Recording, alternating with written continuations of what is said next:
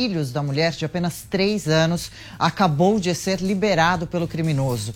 Esse assalto começou ontem, por volta das sete horas da noite, na Avenida Augusto Montenegro. Os policiais negociaram a liberação dos filhos dois mais velhos na noite de ontem. Segundo as autoridades, o criminoso estaria usando uma faca para ameaçar as vítimas. Segundo informações iniciais, a mãe teria entrado em um carro de aplicativo com os três filhos, que na sequência foi abordado por esse assaltante. A gente segue acompanhando, trazendo as atualizações aqui na nossa programação.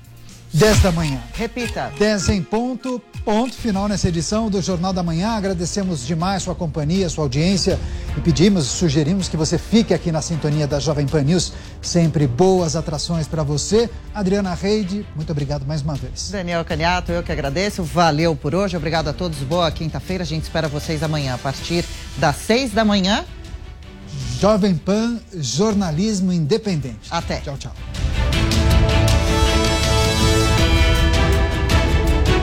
A opinião dos nossos comentaristas não reflete necessariamente a opinião do Grupo Jovem Pan de Comunicação.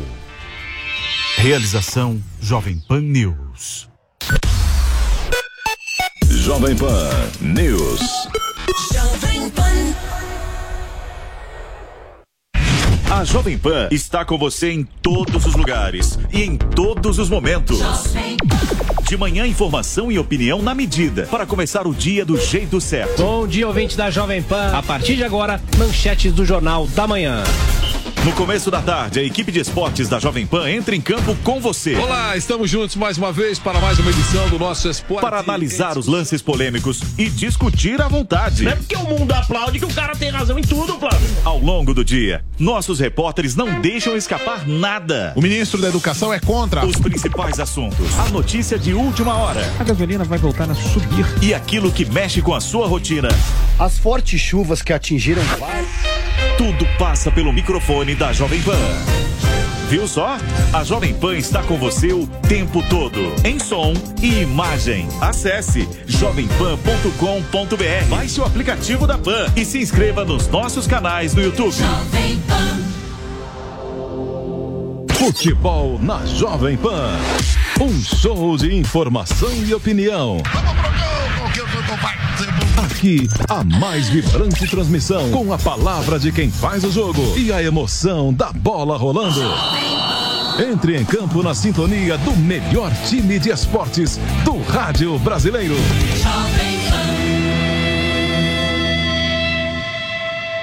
Esta, esta é a Jovem Pan News.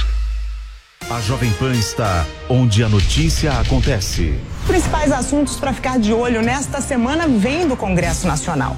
Uma equipe de reportagem dedicada e especializada em política traz informações exclusivas da capital federal que afetam o seu dia a dia. Com a apresentação de Catiúcia Sotomayor, Essas e outras notícias são as principais que você vai conferir ao vivo, direto de Brasília. De segunda a sexta, às quatro e meia, na Jovem Pan News. Jovem Pan News. Rede Jovem Pan News. A informação com a agilidade que você precisa.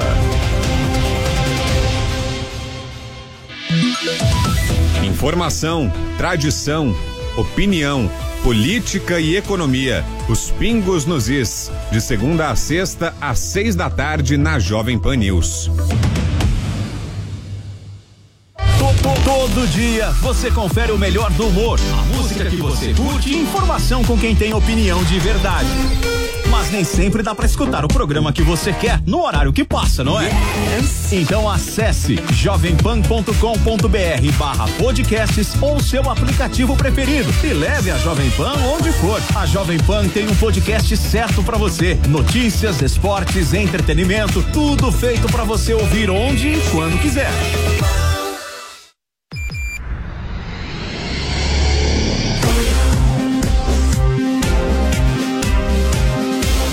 Esta é a Jovem Pan News. A rede da informação.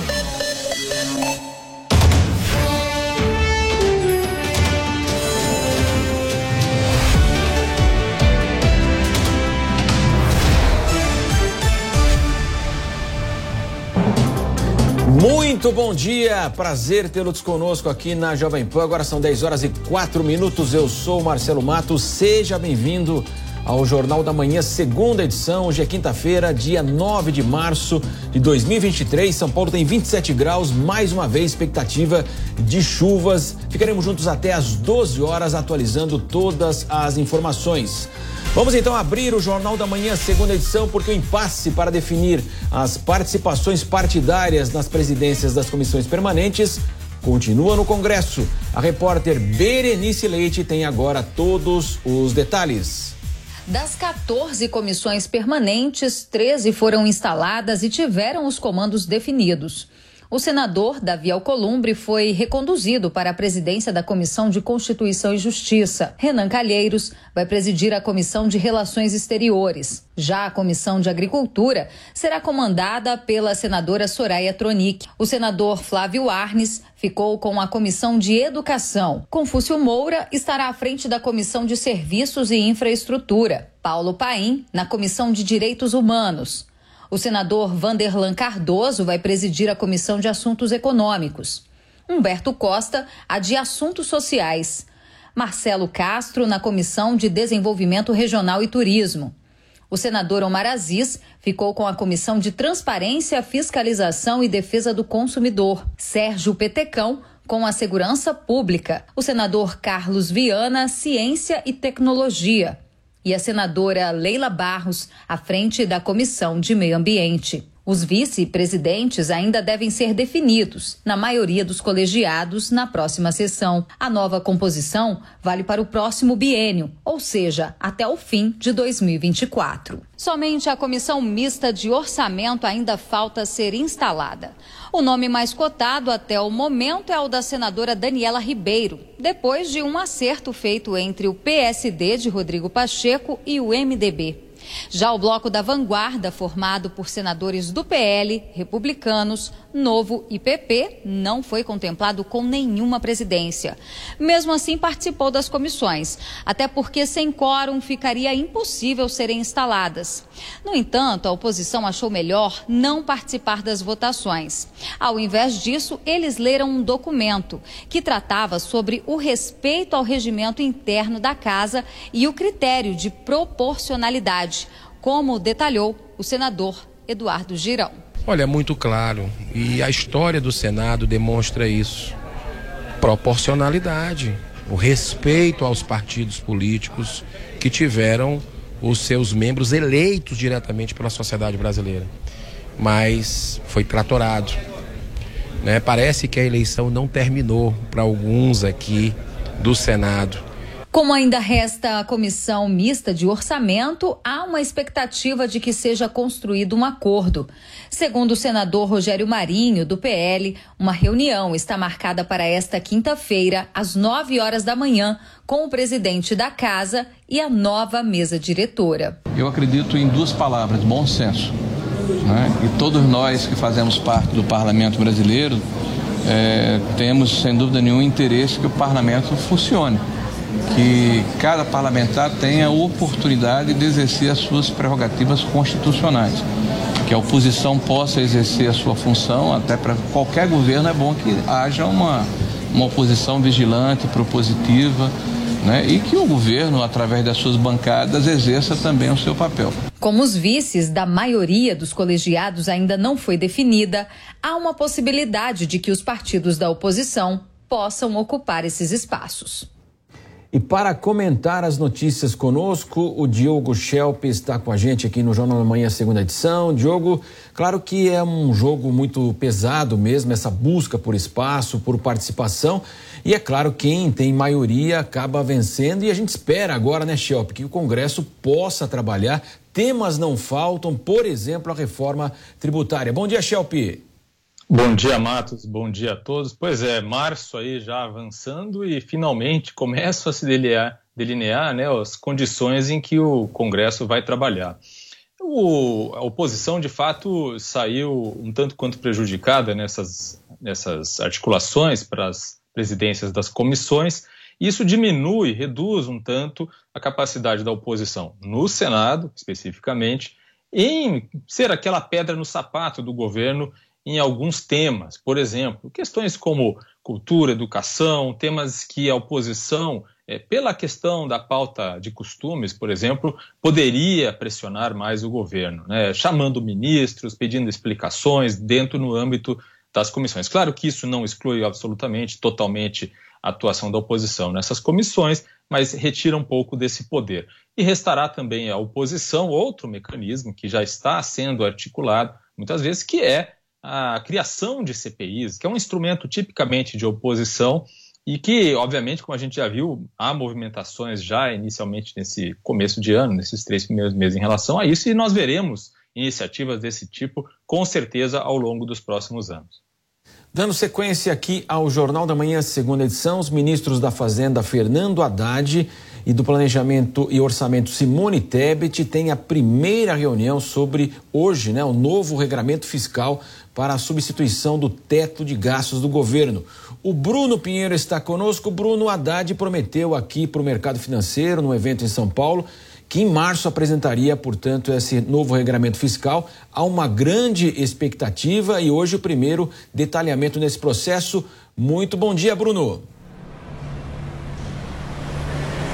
Equilíbrio é tudo na vida, exatamente, né, Marcelo? A você um ótimo dia. Quem nos acompanha justamente essa discussão, equilibrar as contas do governo e também sobre reduzir a dívida da União. É importante nesse momento e também uma responsabilidade fiscal. E aí, de fato, começam a uma expectativa de como isso vai acontecer. Diante disso, o almoço está agendado, vai acontecer nesta quarta-feira com o ministro da Fazenda, Fernando Haddad, e Simone Tebet, a ministra do Planejamento. Então, essa discussão sobre o teto, né, a limitação das contas do governo, que foi uma discussão muito ampla durante aquela ginástica no Congresso Nacional sobre o orçamento. O governo disse que era importante aumentar o orçamento e qual é a ideia? É colocar uma limitação, sim, mas com um tipo de mecanismo que acaba liberando recursos para ações como infraestrutura e ações sociais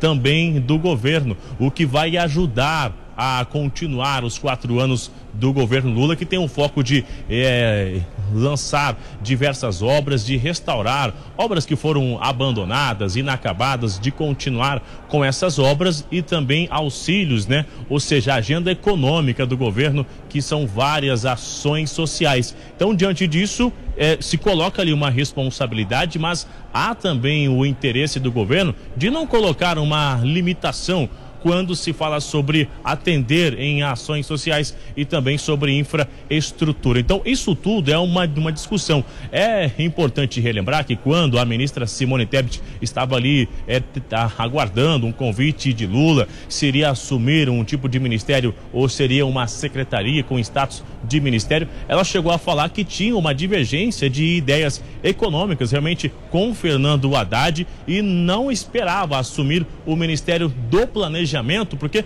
não havia um certo consenso entre Simone Tebet e Fernando Haddad. E foi justamente onde havia essa divergência que Lula acabou inserindo a senadora Simone Tebet. E aí agora a gente vê que é importante uma discussão, um alinhamento de ideias antes de enviar essa pauta econômica para o Congresso Nacional, que a expectativa de Fernando Haddad é de enviar ainda no mês de março. Então o que? Uma velocidade, uma reunião acontecendo ainda hoje aqui, após essa reunião, Fernando Haddad vai se reunir para voltar a discutir justamente isso, essa agenda econômica, reduzir a equilibrar as contas do governo e reduzir a dívida da União. Então, esse almoço que será recheado aí de muito equilíbrio e de muita discussão, viu, Marcelo? Bruno Pinheiro, daqui a pouco ele volta conosco aqui na programação da Jovem Pan. Valeu, Bruno. Diogo Schelp, nesta segunda-feira, o presidente da Câmara, Arthur Lira, esteve no evento aqui da Associação Comercial de São Paulo fez questão de lembrar que quando houve aquele acordo para que o teto fosse furado aí na sequência de 2022 para 2023 no orçamento pelo Congresso Nacional, havia um compromisso então da apresentação de um novo regulamento fiscal que fosse válido, também fosse bastante rígido. É, portanto, a gente sabe que a, o interesse do governo já entrou até em discussão com o Banco Central, a questão da expectativa da taxa de juros, a expectativa do crescimento. Claro que nós sabemos que milhões de brasileiros ainda estão desempregados, mas de qualquer forma o mercado aguarda então essa expectativa para que haja o equilíbrio social e o econômico, né, Shelby? É, exatamente. E há poucas pistas, né? O governo até agora deu muito pouco indício de como vai pretender, vai, vai arquitetar essa nova regra fiscal, essa nova regra para que o, o, Estado não gaste mais que arrecade, ou seja, não tenhamos um, gasto, um Estado gastão no Brasil. As sinalizações nos últimos meses por diferentes autoridades aí do governo foram em muitos casos contraditórias. Agora, o que se pode imaginar? A gente estava conversando hoje no Jornal da Manhã, na Jovem Pan, com o Alan Gani, nosso comentarista de economia, e ele estava comentando que, com base naquilo que já foi, né, no que já foram os governos do PT no passado e com o que tem falado durante a campanha, é muito possível que essa regra, essa nova regra fiscal, tenha uma característica anticíclica, ou seja, é, nos momentos em que a economia estiver patinando num cenário de recessão, o Estado, o governo, poderia gastar mais. E nos momentos melhores, de índice, indicadores macroeconômicos melhores, teria que apertar mais o cinto. Então, uma coisa compensaria a outra. De qualquer forma, a percepção é de que vai ser uma regra menos rígida do que a regra te do teto de gastos, que foi furada não só no final do ano passado para aprovação da PEC da transição, mas também ao longo do governo Bolsonaro. Sem dúvida, o presidente Lula, ainda em Brasília, tem encontro com seis ministros e lideranças do governo no Congresso nesta manhã. E a repórter Luciana Verdolim está conosco. Luciana, o que, deve nortear essa discussão? A gente sabe aí, nessa semana mesmo, o Arthur Lira disse o seguinte: olha, não tem base governista ainda, precisa passar no teste. Reforma tributária, nem pensar com a situação atual. Claro que nós teremos aí toda a definição das comissões e, a partir daí, a construção da base, mas qual deve ser o tema dessa reunião? Muito bom dia, Luciana. Bom dia, Marcelo. Bom dia a todos. Olha, além das questões políticas habituais, né, das negociações com o Congresso Nacional, até avaliações do que, que se pode avançar lá na Câmara e Senado nesse momento, o presidente Lula está empenhado em fechar aí as propostas que serão anunciadas na marca dos 100 dias de governo. A expectativa é de uma solenidade grande aqui no Palácio do Planalto no início de abril para marcar essa data e para também definir prioridades praticamente todos os ministros foram orientados a definir o que, que tem em cada ministério, ver quais são as pendências, o que se pode avançar e definir metas e prioridades. Lá dentro do Congresso Nacional, a disputa nesse momento é, é a, a meta, as prioridades, por exemplo, são evitar a realização, a, a, que seja criada a CPMI dos atos do último dia 8 de janeiro. O governo não quer de jeito nenhum uma CPI nesse nesse momento que pode tumultuar as votações na casa. E aqui em Brasília o que se comenta é que CPI todo mundo sabe como começa, mas ninguém sabe como termina. E apesar desses alertas que vêm sendo feitos pelas lideranças, pelo presidente da Câmara, o governo federal ainda insiste na ideia de votar reforma tributária agora no primeiro semestre. O vice-presidente Geraldo Alckmin, que também é ministro da Indústria e Comércio, fez questão de ressaltar, inclusive essa semana, de de que é preciso aproveitar o primeiro ano do governo, onde ainda partidos, né, com o Palácio do Planalto estão quase que numa lua de mel para tentar avançar em questões importantes. Lembrou inclusive que o governo do ex-presidente Jair Bolsonaro só não conseguiu avançar nessa questão porque começou a discutir a questão da CPMF. Então, a avaliação aqui dentro do governo é de que sim, é possível votar a reforma tributária, mas como sempre, é preciso negociar e negociar fundo, negociar pesado com deputados e senadores. Luciana Verdolim, claro que ela vai acompanhar tudo e daqui a pouco retorna conosco. Valeu, Luciana. Diogo Schelp, a gente sabe, evidentemente, que é bem isso que a Luciana colocou, esse, essa lua de mel né, do novo governo. Isso passa rápido. Pensar também que no ano que vem tem eleição municipal e aí uma nova disputa. O PT perdeu muitas posições no passado, vai tentar, evidentemente, aí, e a sua base é, reconquistar cidades importantes, principalmente aí pelo Brasil inteiro. Então, quer dizer, no ano par a gente sempre tem aquela dificuldade aí de discussões. Então seria um momento propício mesmo para reforma, os projetos que já estão aí praticamente também discutidos. Arthur Lira também falou que a comissão especial vai voltar a se reunir, que ele espera que haja uma votação interna. E a CPI é a mesma coisa que nós tivemos a CPI da Covid. Um barulho absurdo, atrapalha o dia a dia do governo. Então, de fato, se essa comissão for instalada, tudo pode aí é, ficar na estaca zero, né, Shelby? O governo está tentando evitar isso a qualquer custo, não é? Você falou muito bem essa questão dos ciclos eleitorais influenciam muito na pauta do Congresso, na disposição dos deputados e senadores de aprovar temas de interesse do governo. A gente precisa lembrar aqui que, por exemplo, a principal reforma, talvez a única realmente significativa aprovada no governo Bolsonaro, foi a reforma da Previdência. E isso ocorreu no primeiro ano de mandato dele. Então não é à toa que Geraldo Alckmin, Lula, o governo queiram justamente aprovar a reforma tributária este ano. E como é algo bastante complexo, que deverá ser feito em duas partes, pelo menos, uma parte é, focada na questão da tributação de consumo e, e, a outra na questão da tributação da renda. Então, com certeza haverá esse esforço para que já uma parte seja votada nesse primeiro semestre, mas é realmente um esforço muito grande. Quer dizer, o tempo está correndo, não se tem sequer ainda a regra da a regra fiscal aprovada né, que é algo que também tem a ver, tem relação aí com a reforma tributária que vai ser feita, uma coisa está ligada à outra. E a reforma administrativa, essa ninguém fala, né? O, o Lira, inclusive, falou que estava pronta para ser votada e tal, meio que cutucando o governo também nesse evento que você citou antes. Sem dúvida, dando sequência aqui ao Jornal da Manhã, segunda edição, o PL pediu ao Supremo Tribunal Federal a derrubada do imposto de exportação de petróleo. A repórter Berenice Leite agora tem todas as informações. O PL entrou com uma ação direta de inconstitucionalidade no Supremo Tribunal Federal contra a taxação temporária sobre a exportação de óleo bruto de petróleo. O imposto foi criado pelo governo Lula por meio de uma medida provisória que passou a valer no dia 1 de março, com o objetivo, segundo o Poder Executivo, de compensar a postergação da desoneração parcial dos combustíveis pelos próximos quatro meses. Mas, para a oposição, o novo imposto é um retrocesso, com fins arrecadatórios e de diminuir o déficit fiscal, como explica o senador Rogério Marinho. Então, ele não é um imposto claramente regulatório.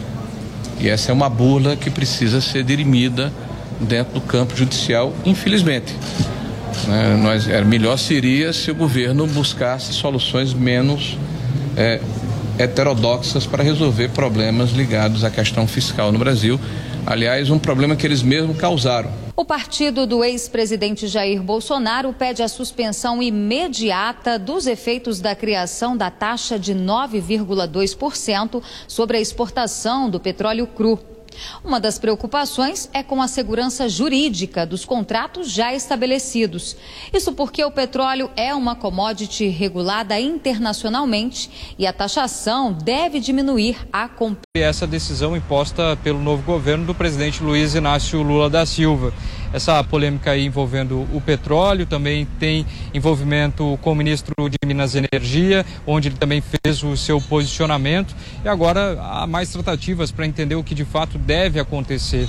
A Petrobras ela já foi um pouco mais enfática no, na medida que a Shell falou em que não saberia os valores em que essa medida da alíquota de 9,2% poderia representar em termos de lucratividade, em termos de perda, mas a Petrobras então foi mais enfática falando que esse valor pode chegar de 1 a 2 bilhões de reais, ou seja, um impacto bem significativo para a Shell, como você falou, uma das empresas aí que tem um aporte financeiro muito grande quando o assunto é petróleo aqui no Brasil, Marcelo. Matheus Coelzer, daqui a pouco ele volta conosco aqui na programação da Jovem Pan. Valeu, Matheus. Retorno agora com o Diogo Schelp. Diogo, então, essa decisão do governo, a gente sabe que o governo está procurando dinheiro, evidentemente, recursos em várias áreas. Muito se fala também que o agronegócio possa ser é, tributado, porque passa a crise, atravessa todas as crises com um ótimo desempenho, mais uma vez uma safra recorde. E essa solução foi usada, justamente como disse na reportagem, na Argentina, Schelp. Será que vai dar certo aqui no Brasil? Difícil dizer, não é, Marcelo? A questão do agronegócio é realmente é, estranha, né? Porque você vai penalizar, tributar justamente o setor que carrega a economia brasileira nas costas, né? Que traz divisas para o país. Então é algo realmente é, estranho, no mínimo, para dizer o mínimo.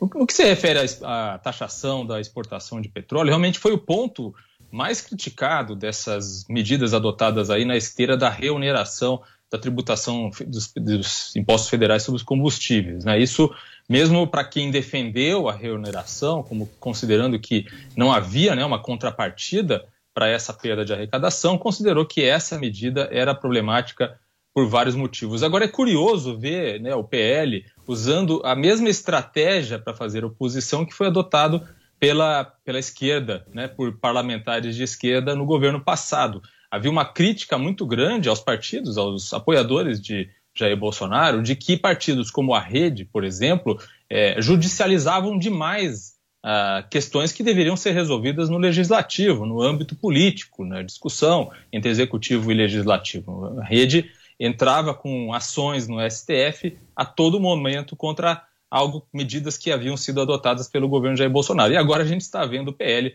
seguindo pela mesma estratégia. Sem dúvida. E o ex-secretário de Segurança Pública, Anderson Torres, decidiu não comparecer à CPI da Câmara Legislativa em Brasília após o ministro Alexandre de Moraes autorizar que ele ficasse em silêncio. A repórter Paula Lobão agora traz as informações. A defesa de Anderson Torres alega que a condução dele à CPI seria inútil, porque ele já depôs a Polícia Federal por mais de 10 horas sobre todos os temas investigados pela Câmara Legislativa do DF. Na terça-feira, o ministro do Supremo Tribunal Federal, Alexandre de Moraes, havia liberado Anderson Torres para ir à CPI, se quisesse. Na mesma decisão, o ministro autorizou que Torres permanecesse em silêncio durante o depoimento. Anderson Torres é acusado acusado de omissão durante o vandalismo das sedes dos três poderes em 8 de janeiro. Na época, ele era o secretário de Segurança Pública do Distrito Federal e no dia dos atos violentos, ele estava nos Estados Unidos de férias com a família. O ex-secretário segue preso em um batalhão da Polícia Militar aqui na capital federal. Mesmo sem a presença de Anderson Torres, um outro depoimento está marcado para esta quinta-feira. É o de Marília Ferreira Alencar, que era subsecretária de Inteligência da Secretaria de Segurança Pública do DF quando ocorreram os atos violentos de 8 de janeiro. O deputado distrital Chico Valente, que é o presidente da CPI, afirmou que não vai desistir do depoimento de Anderson Torres e que pretende ouvir o ex-secretário até o final da comissão parlamentar de inquérito. De Brasília, Paula Lobão. Diogo Schelp, como é que você avalia toda essa situação? Claro que nós tivemos aí quase mil pessoas, o secretário está é, sendo alvo. É bom também que isso caminhe, né, Schelp, para saber de fato individualizar quem teve culpa, quem não teve culpa, e se tiver que sair também da cadeia, que saia. Uma situação ainda muito delicada, né? Com certeza. No que se refere às prisões que foram feitas, né, a gente tem que é, analisar cada caso né, de cada um que foi detido, que permanece preso de maneira provisória. O ministro Alexandre de Moraes, essa semana, fez a soltura de algumas mulheres, né, um grupo de mulheres, várias mulheres, que estavam presas preventivamente por participar dos atos de 8 de janeiro, com a alegação de que, por ser a semana do Dia da Mulher, enfim, seria uma forma de contemplá-las. Quer dizer, é uma situação estranha, porque é, se alguém está preso e não deveria estar, então ele deveria ser solto, independente de ser mulher ou homem. Não é uma concessão que se faz como um presente Dia das Mulheres, como uma rosa que se dá é, de maneira é, a homenageá-las. Quer dizer, é algo que se deve é, seguir do ponto de vista absolutamente legal. Então, é uma questão aí estranha e que foi adotada em tom político. Em relação ao Anderson Torres, quer dizer, a gente vê aí uma situação parecida com a que ocorreu na CPI da Covid-19. Lembra que havia né, muitas situações parecidas em que pessoas que iam ser convocadas para depor na CPI pediam ao STF para poder ter, exercer o direito de permanecer em silêncio é, na, ali na, na, na comissão. Né? E, de fato, isso aconteceu. Algumas delas conseguiram é, esse direito junto a ministros do STF, e aí criou-se aquela situação em que eles ouviam as perguntas né, e não respondiam absolutamente nada, apenas mencionavam o, a decisão do STF acaba parecendo uma chacota, né, um, uma espécie de desrespeito. Enfim, servia apenas para que os senadores fizessem discursos sobre as suas posições em relação ao tema. Então, é uma situação que, se ocorrer, caso ele realmente não vá depor, é, vai, vai criar cenas muito parecidas. Sem dúvida, né? a banalização da CPI, que é um instrumento tão importante, aí cabe ao parlamento essa investigação, né? Dando sequência no parlamento, porque a deputada Tabata Amaral, do PSB aqui de São Paulo, afirmou que, ao lado da bancada do partido e também outros políticos vai, né, eles vão apresentar ao Conselho então de Ética na Câmara um pedido de cassação do mandato do deputado Nicolas Ferreira do PL de Minas Gerais após um discurso que seria considerado transfóbico. Quem tem agora todos os detalhes a Letícia Miyamoto. Parlamentares de esquerda já entraram com ações para tentar caçar o mandato do deputado Nicolas Ferreira, do PL de Minas Gerais. Durante a ação desta quarta, Dia Internacional da Mulher, o parlamentar subiu à tribuna com uma peruca loira e disse que as mulheres estão perdendo espaço para homens que se sentem mulheres. Hoje, o Dia Internacional das Mulheres, a esquerda disse que eu não poderia falar porque eu não estava no meu local de fala. Então solucionei esse problema aqui, ó. Hoje eu me sinto mulher, deputada Nicole. E eu tenho algo muito interessante aqui para poder falar. As mulheres estão perdendo seu espaço para homens que se sentem mulheres. E para vocês terem ideia da, do perigo de tudo isso, vocês podem perguntar: qual que é o perigo disso, deputada Nicole? Eu respondo: sabe por quê? Porque eles estão querendo colocar uma imposição de uma realidade que não é a realidade. Eu, por exemplo, posso ir para a cadeia, deputado, caso eu seja condenado por transfobia. A deputada Tabata Amaral, do PSB de São Paulo, afirmou que, ao lado da bancada do partido e de outros políticos, vai apresentar ao Conselho de Ética da Câmara dos Deputados um pedido de cassação do mandato do deputado. Um homem que, no Dia Internacional das Mulheres, tirou o nosso tempo de fala para trazer uma fala preconceituosa, criminosa, absurda e nojenta. A transfobia, ela ultrapassa a liberdade de discurso que é garantida pela imunidade parlamentar. Transfobia é crime no Brasil. E é importante que dizer e convidar outros parlamentares a se somarem que eu, ao lado da bancada do PSB e de muitos outros parlamentares, estou nesse momento entrando com pedido de cassação do mandato do deputado Nicolas Ferreira. No fim da tarde, o Ministério Público Federal apresentou uma representação à Câmara pedindo que a mesa diretora apure as violações éticas do deputado. O presidente da Câmara dos Deputados, deputado Arthur Lira, do PP de Alagoas, também se manifestou sobre o caso. Pelas redes sociais, Lira afirmou que, abre aspas, o plenário da Câmara dos Deputados não é palco para exibicionismo e muito menos discursos preconceituosos. Lira reforçou que não admitirá o desrespeito contra ninguém e continuou. O deputado Nicolas Ferreira merece minha reprimenda pública por sua atitude no dia de hoje. Fecha aspas. Outros partidos também se movimentaram para tentar punir Nicolas Ferreira. A deputada Sâmia Bonfim, líder do PSOL na Câmara, afirmou que vai apresentar uma notícia-crime junto ao Supremo Tribunal Federal.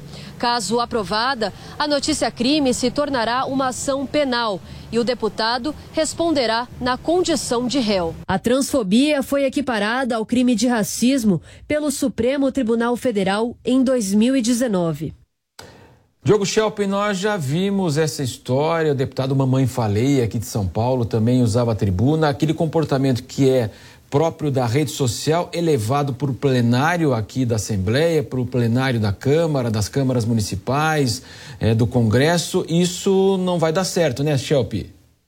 Esse episódio mostra que o deputado mineiro não tem nada a acrescentar, é, nada a contribuir com o debate público é? Porque, de fato, a atuação é uma atuação de quem quer lacrar, apenas lacrar.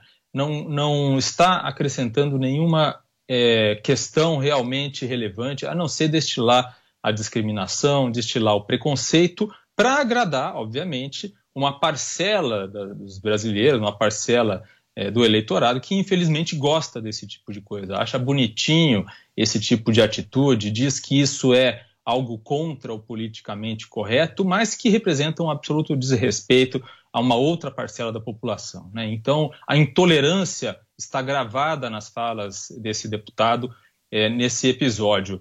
E a gente precisa lembrar que, é, infelizmente, muitos deputados se valem da imunidade parlamentar justamente para fazer esse tipo de coisa, para usar a tribuna, para chamar atenção para si próprio, é, sem grandes contribuições para o debate público. O próprio presidente Jair Bolsonaro, quando era deputado, usou dessa imunidade parlamentar diversas vezes e não houve nenhuma consequência. Por exemplo, em 1999, quando ele disse que o então presidente Fernando Henrique Cardoso deveria ser fuzilado por defender a privatização da Petrobras. Depois, Bolsonaro mudou de ideia em relação ao tema, mas ele fez aquela afirmação, não teve consequência absolutamente nenhuma. É, anos depois, durante o impeachment de Dilma Rousseff, ele fez uma homenagem ao notório torturador da ditadura militar quando foi votar é, no impeachment de Dilma Rousseff e também não houve qualquer é, consequência, apesar né, de ser uma, uma atitude vil do ponto de vista humano e também do ponto de vista de respeito à democracia. Então, o que a gente está vendo aí é isso: é o uso da imunidade parlamentar para extrapolar qualquer limite de decência e decoro. E se não houver uma reação que vá além da simples reprimenda pública que o Arthur Lira fez, ele vai continuar fazendo isso. Sem dúvida, no mínimo vai começar o seu mandato agora. Esse caso vai ser levado ao Conselho de Ética da Câmara, com certeza, né? Então, o deputado tomou posse agora no início de fevereiro e já vai ser levado ao Conselho de Ética da Casa. Dando sequência aqui ao Jornal da Manhã, segunda edição, a escolha ah, dos nomes para o Conselho Administrativo da Petrobras ainda está movimentando a estatal. O governo já fez segunda mudança numa lista de indicações para esse que é um dos mais importantes setores, evidentemente, da empresa. Os detalhes agora todos com o Rodrigo Viga. O governo federal alterou mais uma vez o um nome na lista de indicados para o Conselho de Administração da Petrobras. Por trás disso tudo, intensas e acirradas disputas políticas por cadeiras no órgão mais importante é, da Petrobras, o Conselho de Administração. A empresa recebeu um ofício da União do Governo Federal anunciando a substituição de nomes de Carlos Eduardo Santos, ligado aos usineiros, por Efraim da Cruz, professor e membro do Conselho Nacional de Defesa do Consumidor, junto ao Ministério da Justiça. Ele recentemente atuou também na ANEL, Agência Nacional de Energia Elétrica. No início desse mês, houve uma primeira mudança nessa lista de indicados pela União. Troca do nome do especialista em petróleo e gás, ex-secretário do Estado do Rio de Janeiro e ex-presidente da SEDAI, Wagner Victor, por Bruno Moretti, que atualmente está na Secretaria Especial de Análise Governamental da Presidência da República. A empresa também adiou, por conta de muitos fatores, esse é um deles, a Assembleia Geral de Acionistas, cuja pauta tem a ver com a escolha dos conselheiros. Essa reunião seria no dia 13 de abril, agora passa a ser em 27 de abril. Porém, dentro da empresa tem gente achando que essa Assembleia pode ser novamente adiada. Não haveria tempo hábil para os comitês internos de compliance e governança avaliar os nomes desses conselheiros indicados até a data da Assembleia. Por trás disso tudo, uma verdadeira batalha, disputa política. Há reclamações, inclusive, dentro e fora do governo, por conta dessas indicações. Uma das críticas vem da alta cúpula do governo, que gostaria de nomes mais alinhados com o governo federal e também com o CEO Jean Paul Prat. A Federação Única dos Petroleiros diz que há um forte indício de influência do ministro de Minas e Energia nas indicações para o Conselho de Administração e muitos seriam ligados ao que chamaram de bolsonarismo. Há ainda grupos que estão preocupados com a qualidade dos nomes. Haveria, na avaliação desses, poucos especialistas em petróleo e gás na lista de indicados pela União para a futura composição do Conselho de Administração do Rio. Rodrigo Viega. E não seria novidade, né, Diogo Shell? Pessoas que não têm nada a ver com a área, a questão política prevalece.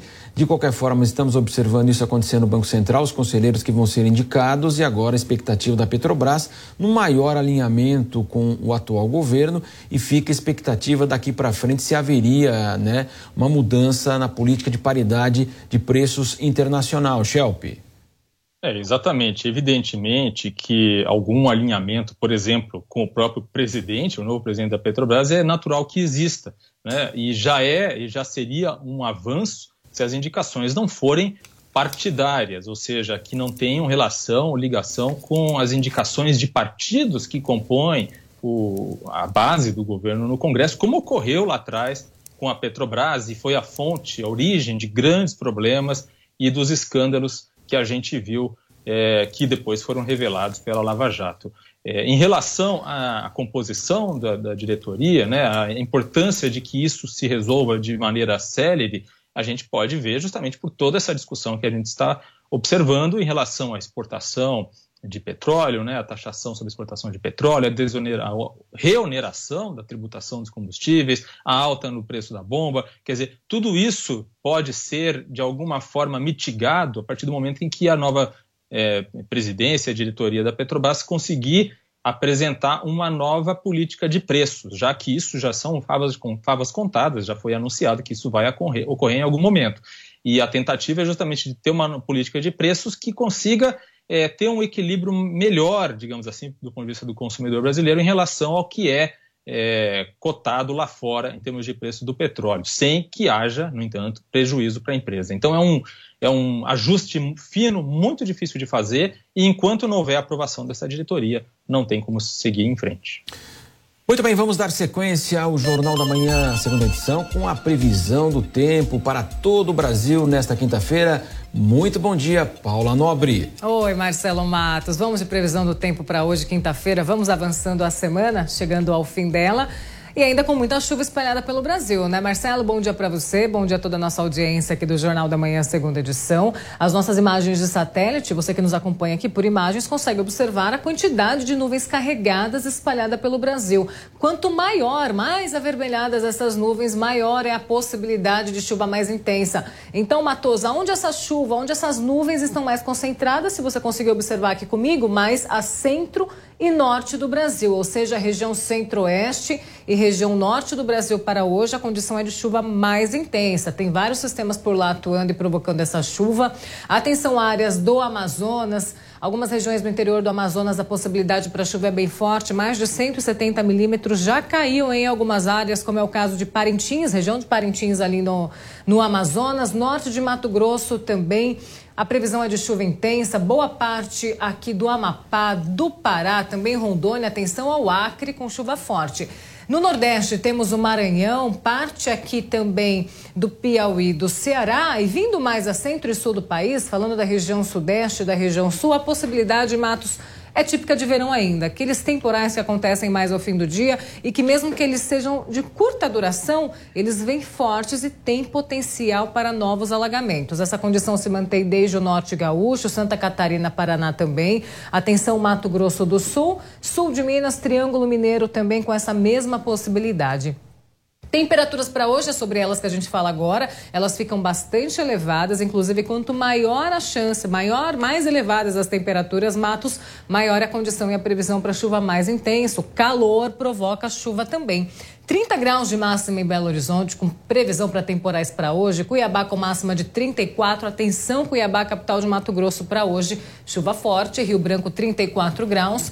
Temos aqui Porto Alegre com máxima de 34, quente também. E Campo Grande, Matos, com máxima de 30 graus. Paula, agora São Paulo tem 28 graus, expectativa Quente. de forte chuva. Ontem Sim. tivemos fortíssimas chuvas. Uma senhora morreu dentro do seu veículo, infelizmente. Então, Uh, mais uma vez, previsão de chuva forte para São Paulo? Exato, Mato. Situação bastante triste na capital paulista ontem. Região de Moema ali ficou completamente alagada. Uma senhora, infelizmente, veio a falecer no carro mesmo por conta da forte chuva, da enxurrada mesmo, ficou ali ilhada, presa dentro do carro.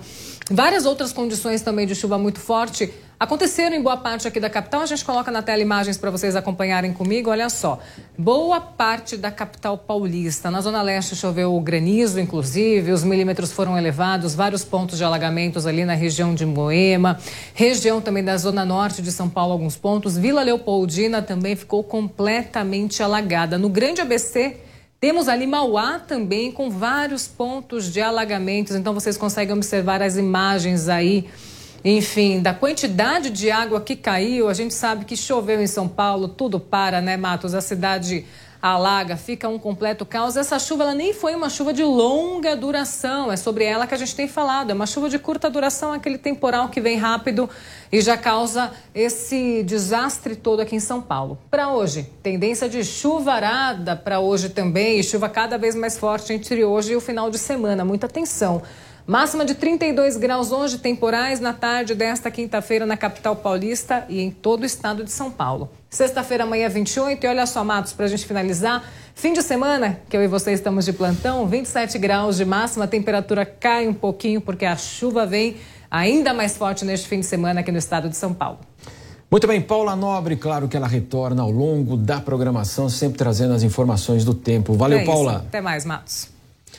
Vamos dar sequência agora aqui ao Jornal da Manhã, segunda edição, porque o governador Tarcísio de Freitas anunciou a criação de duas linhas de crédito para empreendedoras no estado de São Paulo. Confira agora na reportagem do Vitor Moraes. O governador de São Paulo, Tarcísio de Freitas, cumprimentou todas as mulheres, principalmente a sua esposa, Cristiane, presente no evento. Disse que deve tudo a ela, que acompanhou toda a sua jornada até aqui e sempre o incentivou. Esteve presente também a secretária de Políticas Públicas para a Mulher, Sonaira Fernandes, bastante aplaudida e encarregada de tirar do papel todas as promessas de campanha. Segundo o governador, são três pilares importantes que devem ser instituídos daqui para frente. A gente criou a Secretaria de Política para as Mulheres, é para ser uma secretaria viva e a gente agora inicia as ações na área de saúde, com a prevenção é, do câncer de colo de útero, prevenção do câncer de mama, vacinação da HPV, pré, é, assistência pré-natal, assistência para o parto. É, nós temos as ações de segurança, então, que vão envolver o monitoramento de agressores, convênio com o Tribunal de Justiça.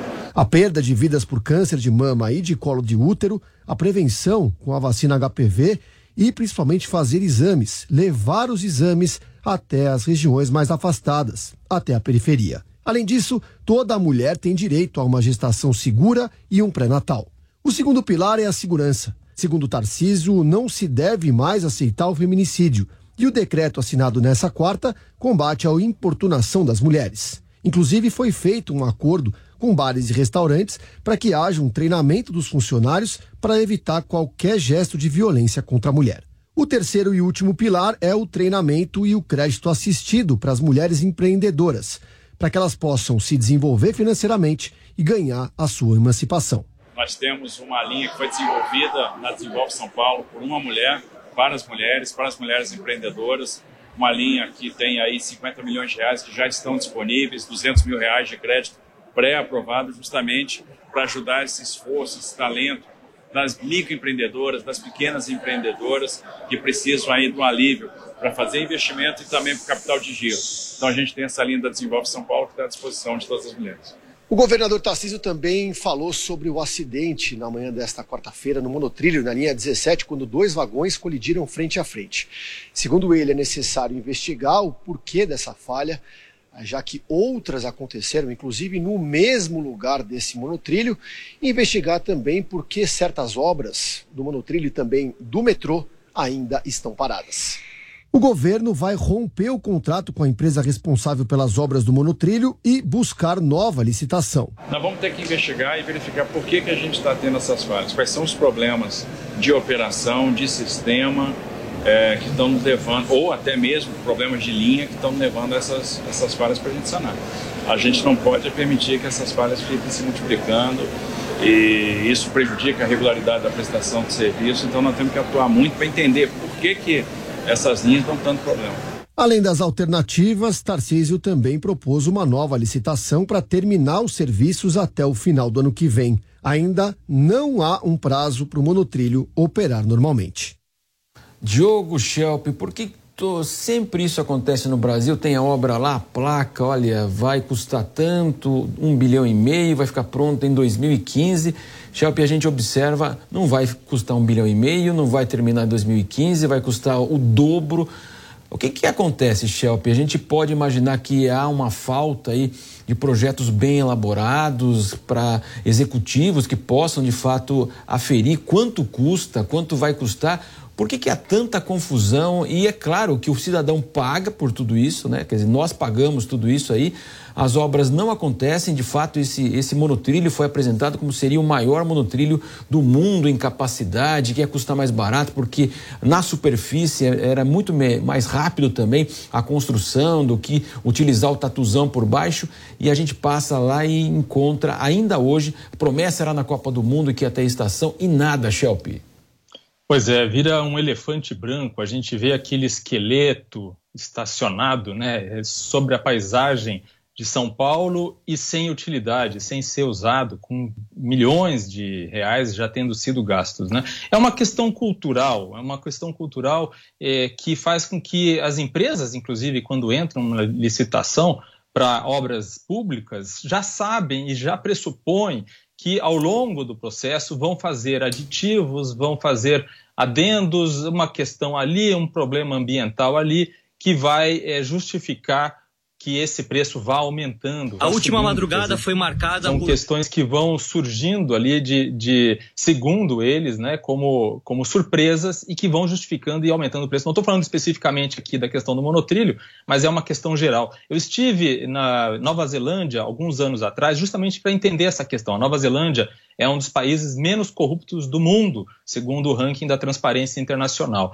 E eu conversei com pessoas que trabalham justamente na é, na construção civil para é, serviços públicos, né, construção de estradas e assim por diante, e apresentei o problema no Brasil. Disse como é que era aqui, que as obras sempre ficavam muito mais caras do que inicialmente acordado e atrasavam e assim por diante. E a pessoa que era o responsável por uma das obras que eu visitei ficou muito surpreso. Ele disse que isso era impossível de acontecer na Nova Zelândia. Quando se contratava uma obra por um preço, a empresa tinha que dar um jeito de entregar a obra por aquele preço e dentro do prazo acordado. Se isso não acontecesse, ela perdia a obra e outra empresa entraria no lugar. Então é uma questão cultural e haverá muito trabalho pela frente por parte de Ministério Público Federal, políticos, a sociedade para fazendo pressão para que isso se reverta e não aconteça mais. Sem dúvida, são 10 horas e 54 minutos. Jovem Pan News. Quer ficar bem informado de um jeito rápido e prático? Entre no Telegram da Jovem Pan News. Digite arroba oficial JP News na busca do Telegram e clique em entrar. Receba as principais notícias diretamente do canal oficial de notícias da Jovem Pan News no Telegram. Um debate de assuntos diferentes, atuais e polêmicos. Aqui nós mostramos os dois lados da notícia, respeitando a diversidade de opiniões. Você é a favor ou contra? Concorda ou discorda? No Prós e Contras, nós abordamos todos os lados do mesmo fato para você formar a sua opinião. De segunda a sexta, às três e meia da tarde, na Jovem Pan News. A Jovem Pan está com você em todos os lugares e em todos os momentos. De manhã, informação e opinião na medida para começar o dia do jeito certo. Bom dia, ouvinte da Jovem Pan. A partir de agora, manchetes do Jornal da Manhã. No começo da tarde, a equipe de esportes da Jovem Pan entra em campo com você. Olá, estamos juntos mais uma vez para mais uma edição do nosso Esporte. Para analisar os lances polêmicos e discutir à vontade. Não é porque o mundo aplaude que o cara tem razão em tudo, Flávio. Ao longo do dia, nossos repórteres não deixam escapar nada. O ministro da Educação é contra os principais assuntos. A notícia de última hora. A gasolina vai voltar a subir. E aquilo que mexe com a sua rotina. As fortes chuvas que atingiram. Tudo passa pelo microfone da Jovem Pan. Viu só? A Jovem Pan está com você o tempo todo, em som e imagem. Acesse jovempan.com.br. Baixe o aplicativo da Pan e se inscreva nos nossos canais no YouTube. Jovem Pan. Notícia. Notícia. 24 horas. Jovem Pan. Pan. Pan. News. Todo dia você confere o melhor do humor, a música que você curte e informação com quem tem opinião de verdade. Mas nem sempre dá para escutar o programa que você quer no horário que passa, não é? Yes. Então acesse jovempan.com.br barra podcasts ou seu aplicativo preferido e leve a Jovem Pan onde for. A Jovem Pan tem um podcast certo para você. Notícias, esportes, entretenimento, tudo feito para você ouvir onde e quando quiser. Jornal da Manhã. Começando o Jornal da Manhã para todo o Brasil. Pânico. Paniqueira no ar, meus bebês, diretamente dos estúdios faraônicos da Panflix. Futebol. Aí vem Adriano, limpou, vai bater, marcou! Agora toda a programação da Jovem Pan está em um só lugar. Panflix, a TV da Jovem Pan, de graça na internet. Baixe grátis na App Store ou no Google Play. Panflix, assista onde estiver, na hora que quiser.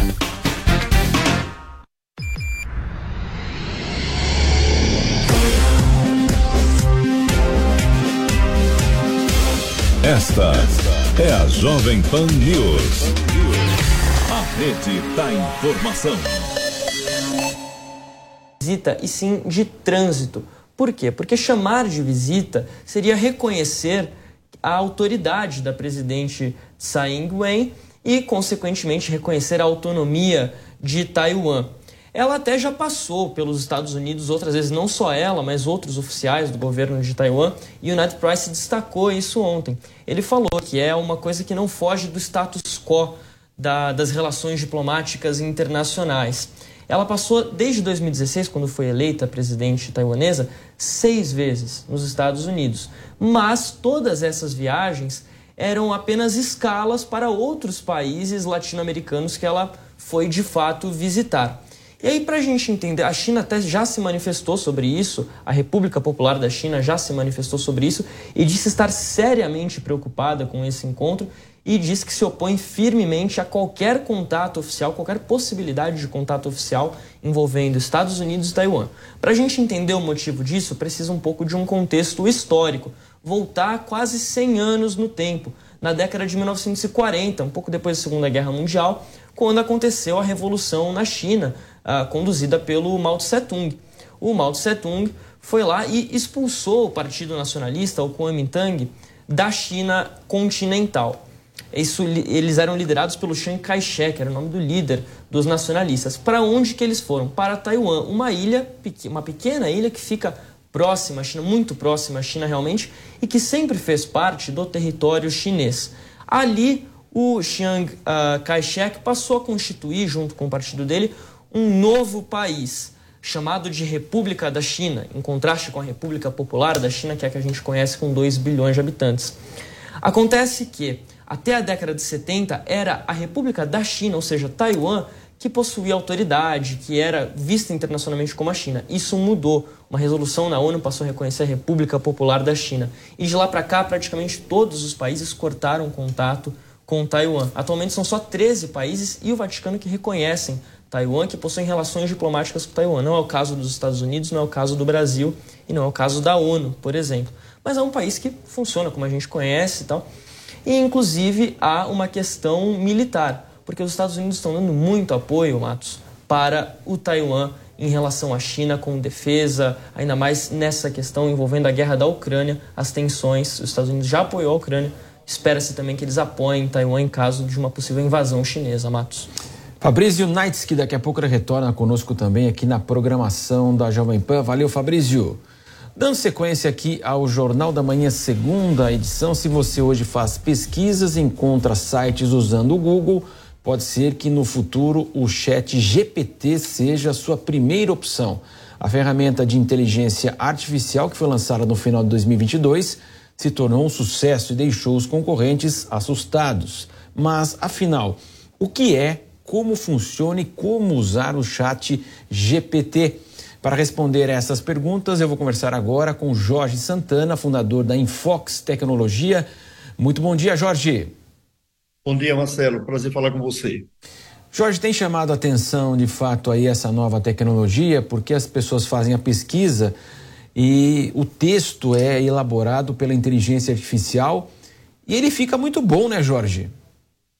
É, a princípio, Marcelo, o texto ele tem como características uma enorme semelhança com aquilo que o ser humano escreveria, com um elevado grau de coerência, né, com uma, uma correção ortográfica e gramatical também acentuadas, e é até muito difícil distinguir ou, ou, ou saber que aquele texto foi produzido por um sistema, por uma máquina, e não por um ser humano. Né? Então, de fato, é, a assertividade e a acurácia desses textos é, chamam muito atenção.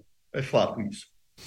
Conosco também para participar dessa entrevista o Diogo Schelp, nosso comentarista. Pois não, Schelp?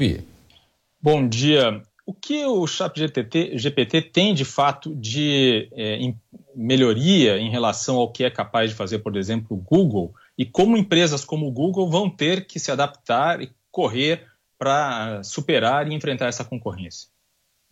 Veja, o Google, é, quando você faz uma consulta, faz uma pergunta, pede uma informação, ele traz um conjunto de sites, de documentos, de conteúdos que respondem àquela sua busca. Né? Esse é o padrão do Google. O ChatGPT é diferente, né? na verdade, você faz uma consulta, faz uma pergunta e ele vai produzir um texto, produzir um conteúdo que vai responder aquele seu questionamento. Ele não vai trazer links, nem sites, nem documentos. Ele vai produzir uma resposta não é, coerente, uma resposta fundamentada né, a partir daquilo que você, que você perguntou. Claro, é, a sua pergunta, a maneira como você pergunta, né, os detalhes que você fornece ao fazer o questionamento, vão tornar a resposta melhor, mais sofisticada e mais completa. Né? Por isso que a ideia é de um bate-papo, daí o nome chat, né?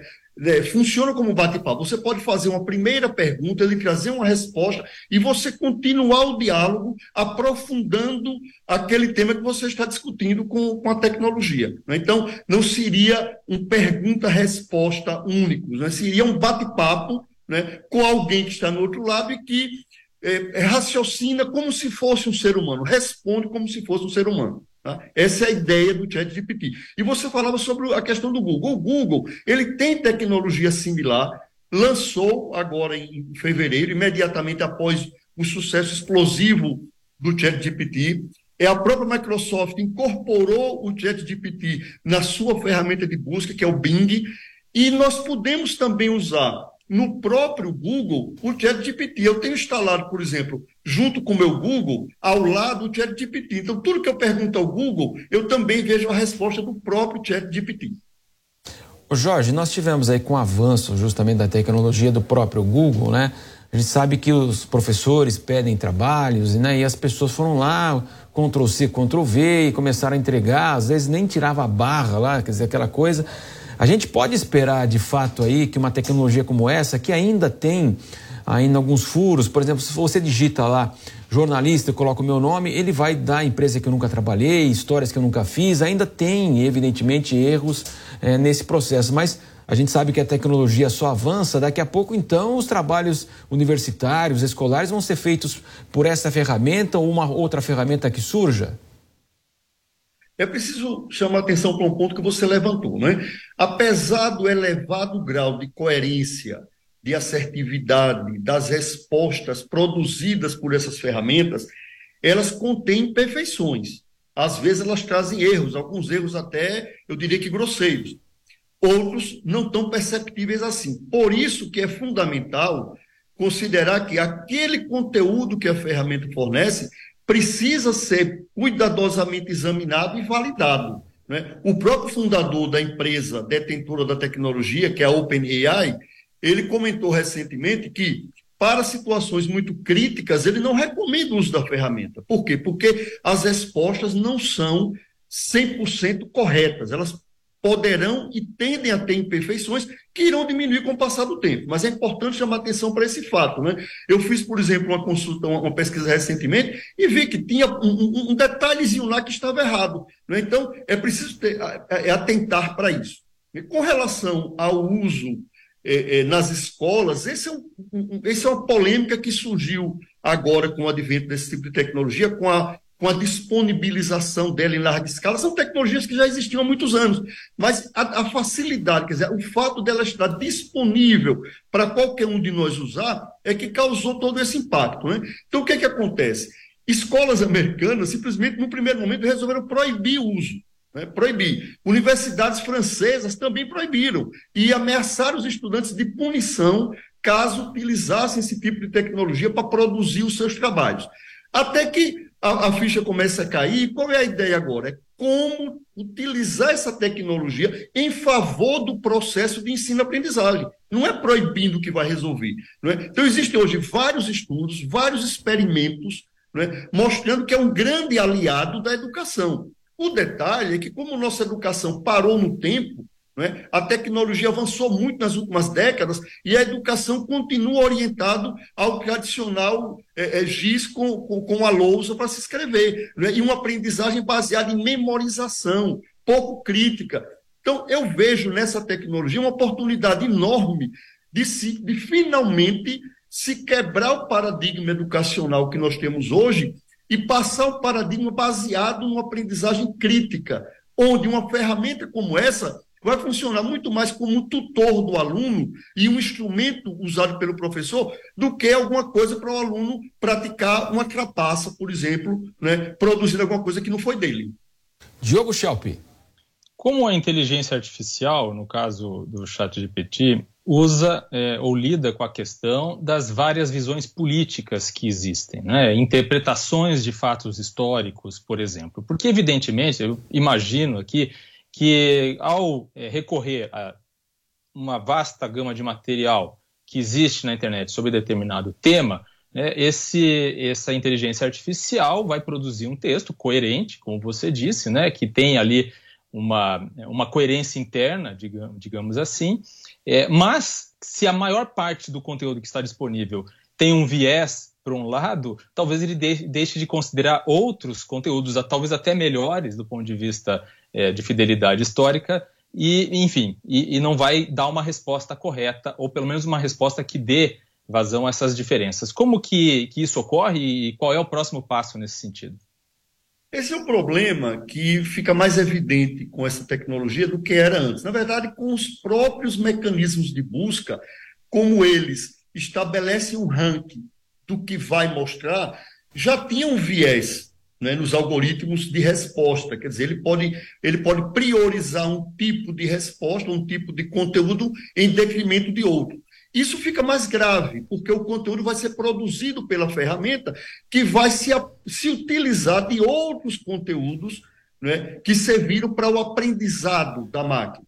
Então, é um imenso debate. Esses algoritmos eles não são públicos, né? Então, fala-se em regulamentação, mas é algo muito complexo. Por quê? Porque a tendência é existir um viés. E como ele aprende com conteúdos do mundo real, e no mundo real existem visões políticas, visões ideológicas, existem preconceitos, existe uma série de, de, de questões que são do mundo real, é, é, é, a tendência é ela atuar como alguém do mundo real não é? e absorver determinados vieses. O que se o que se faz hoje é aplicar filtros. Né? Por exemplo, se a temática for, é, é, se for alguma coisa ligada à violência, a racismo, a preconceito, então o filtro faz com que ela não, não, se posicione ou não responda.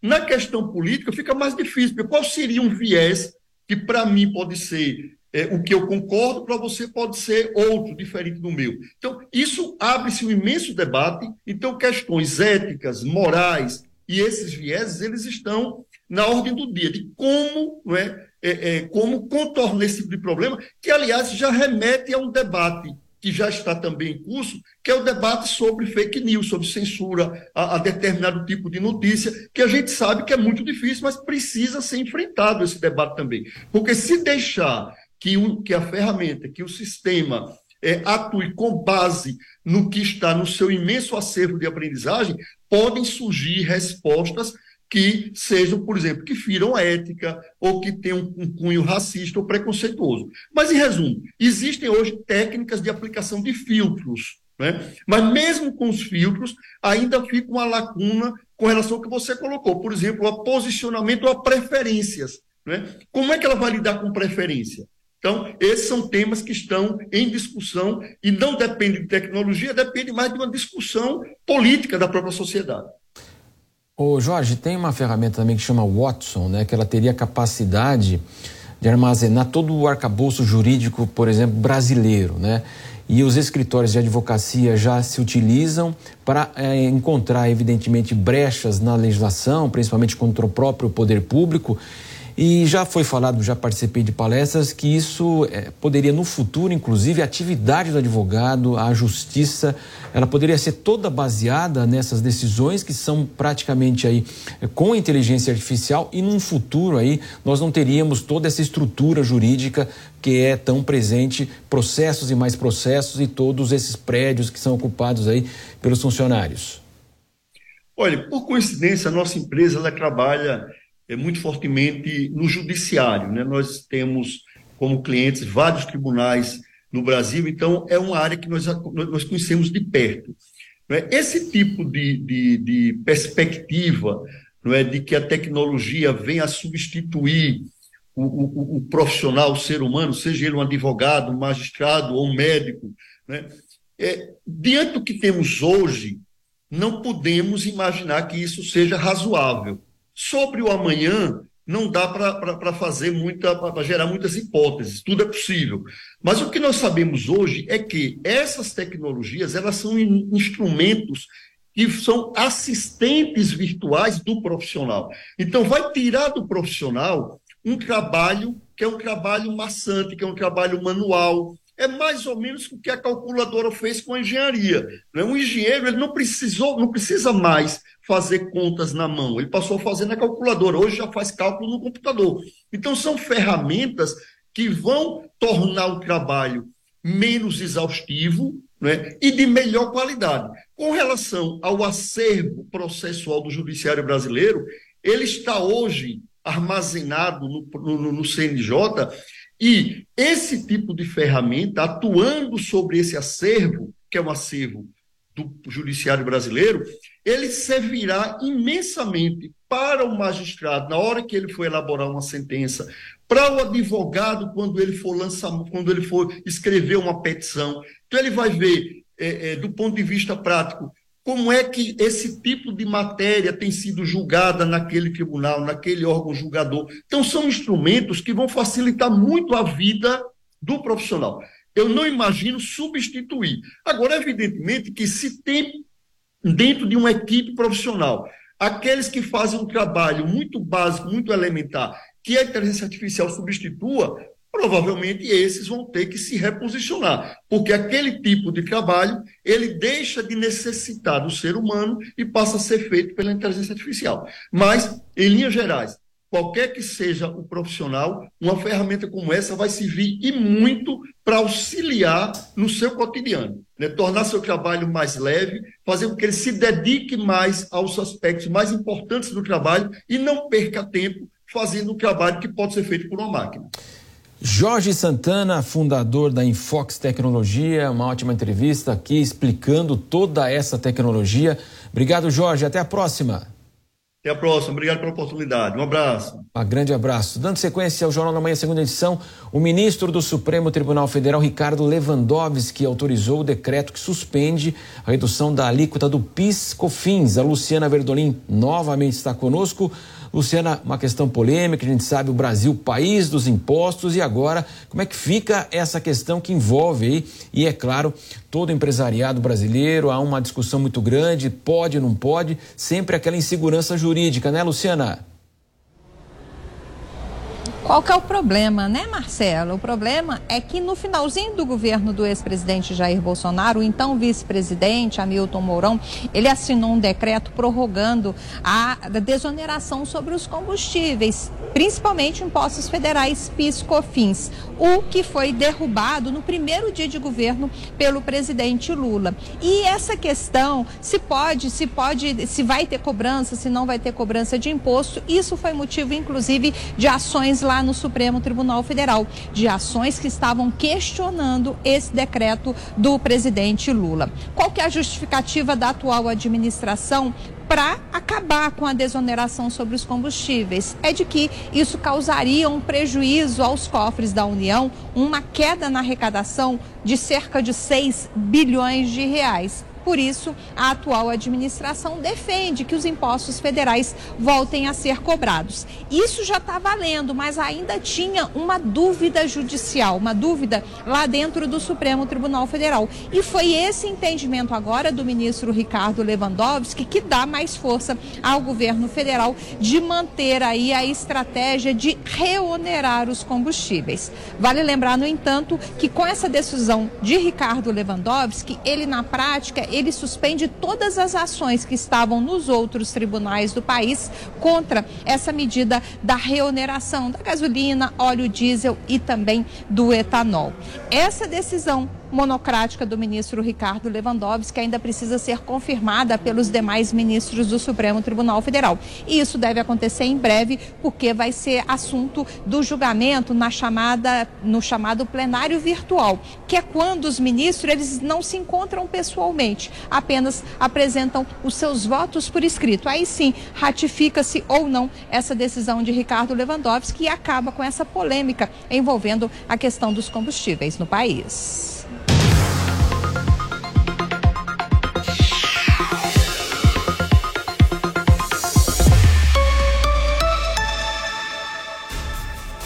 Muito bem, agora vamos com o Luiz Arthur Nogueira no mercado financeiro. Eu queria saber, Luiz, por que, que o mercado aí, por que, que a bolsa está de mau humor, Luiz? Bom dia. Bom dia, Marcelo Matos. Aqui na Jovem Pan News, a gente explica e descomplica a economia e o mercado financeiro que está no ar. Muito obrigado a você pelo carinho da sua audiência. De fato, hoje um dia de mau humor e tem uma explicação para isso. O presidente do Fed, Jerome Powell, ele disse antes de ontem que vai acelerar a alta de juros. E isso pode gerar uma perspectiva de uma queda na economia, até mesmo uma recessão, gera mau humor, os investidores vendem as ações e as bolsas estão caindo hoje no mundo inteiro, com medo dessa alta, não só nos Estados Unidos, mas também na Europa, porque a inflação está muito alta lá fora. Aqui no Brasil, a inflação vem caindo porque o nosso Banco Central se antecipou e desde março de 2021 começou a subir juros, o que hoje gera uma perspectiva melhor para a nossa inflação. Mas não tem jeito, o mau humor internacional respinga na nossa Bovespa. Nós vamos para o telão conferir a abertura de hoje. Hoje, quinta-feira, repare uma queda de 0,41%, índice Bovespa aos 106.106 pontos. Com esse resultado de hoje, a nossa bolsa ainda acumula prejuízos neste ano de 3,3%, ou seja, quem investiu em bolsa na virada do ano até agora está perdendo 3,3%. No próximo gráfico, a gente vai ver as bolsas globais, começando pela Europa. Repare, hoje tudo no vermelho. Temos Frankfurt em queda de 0,32%, Londres 0,63%, Paris 0,40%, Madrid 0,56%. Na Ásia, pregão já encerrado, tivemos queda em Xangai 0,22%, Tóquio foi uma exceção, com alta de 0,63%, já Hong Kong caiu 0,63%. Quem nos acompanha por imagens, na Panflix e no YouTube, observa que o fechamento de ontem do mercado americano. Por quê? Porque o mercado americano abre daqui exatos 10 minutos às 11h30 pelo horário de Brasília e, infelizmente, o índice futuro das bolsas americanas indica uma abertura em queda hoje, quinta-feira. E no último gráfico temos o mercado de câmbio, aqui uma surpresa. Normalmente, quando a bolsa cai, a tendência é de alta do dólar. Mas não é isso que acontece hoje, não.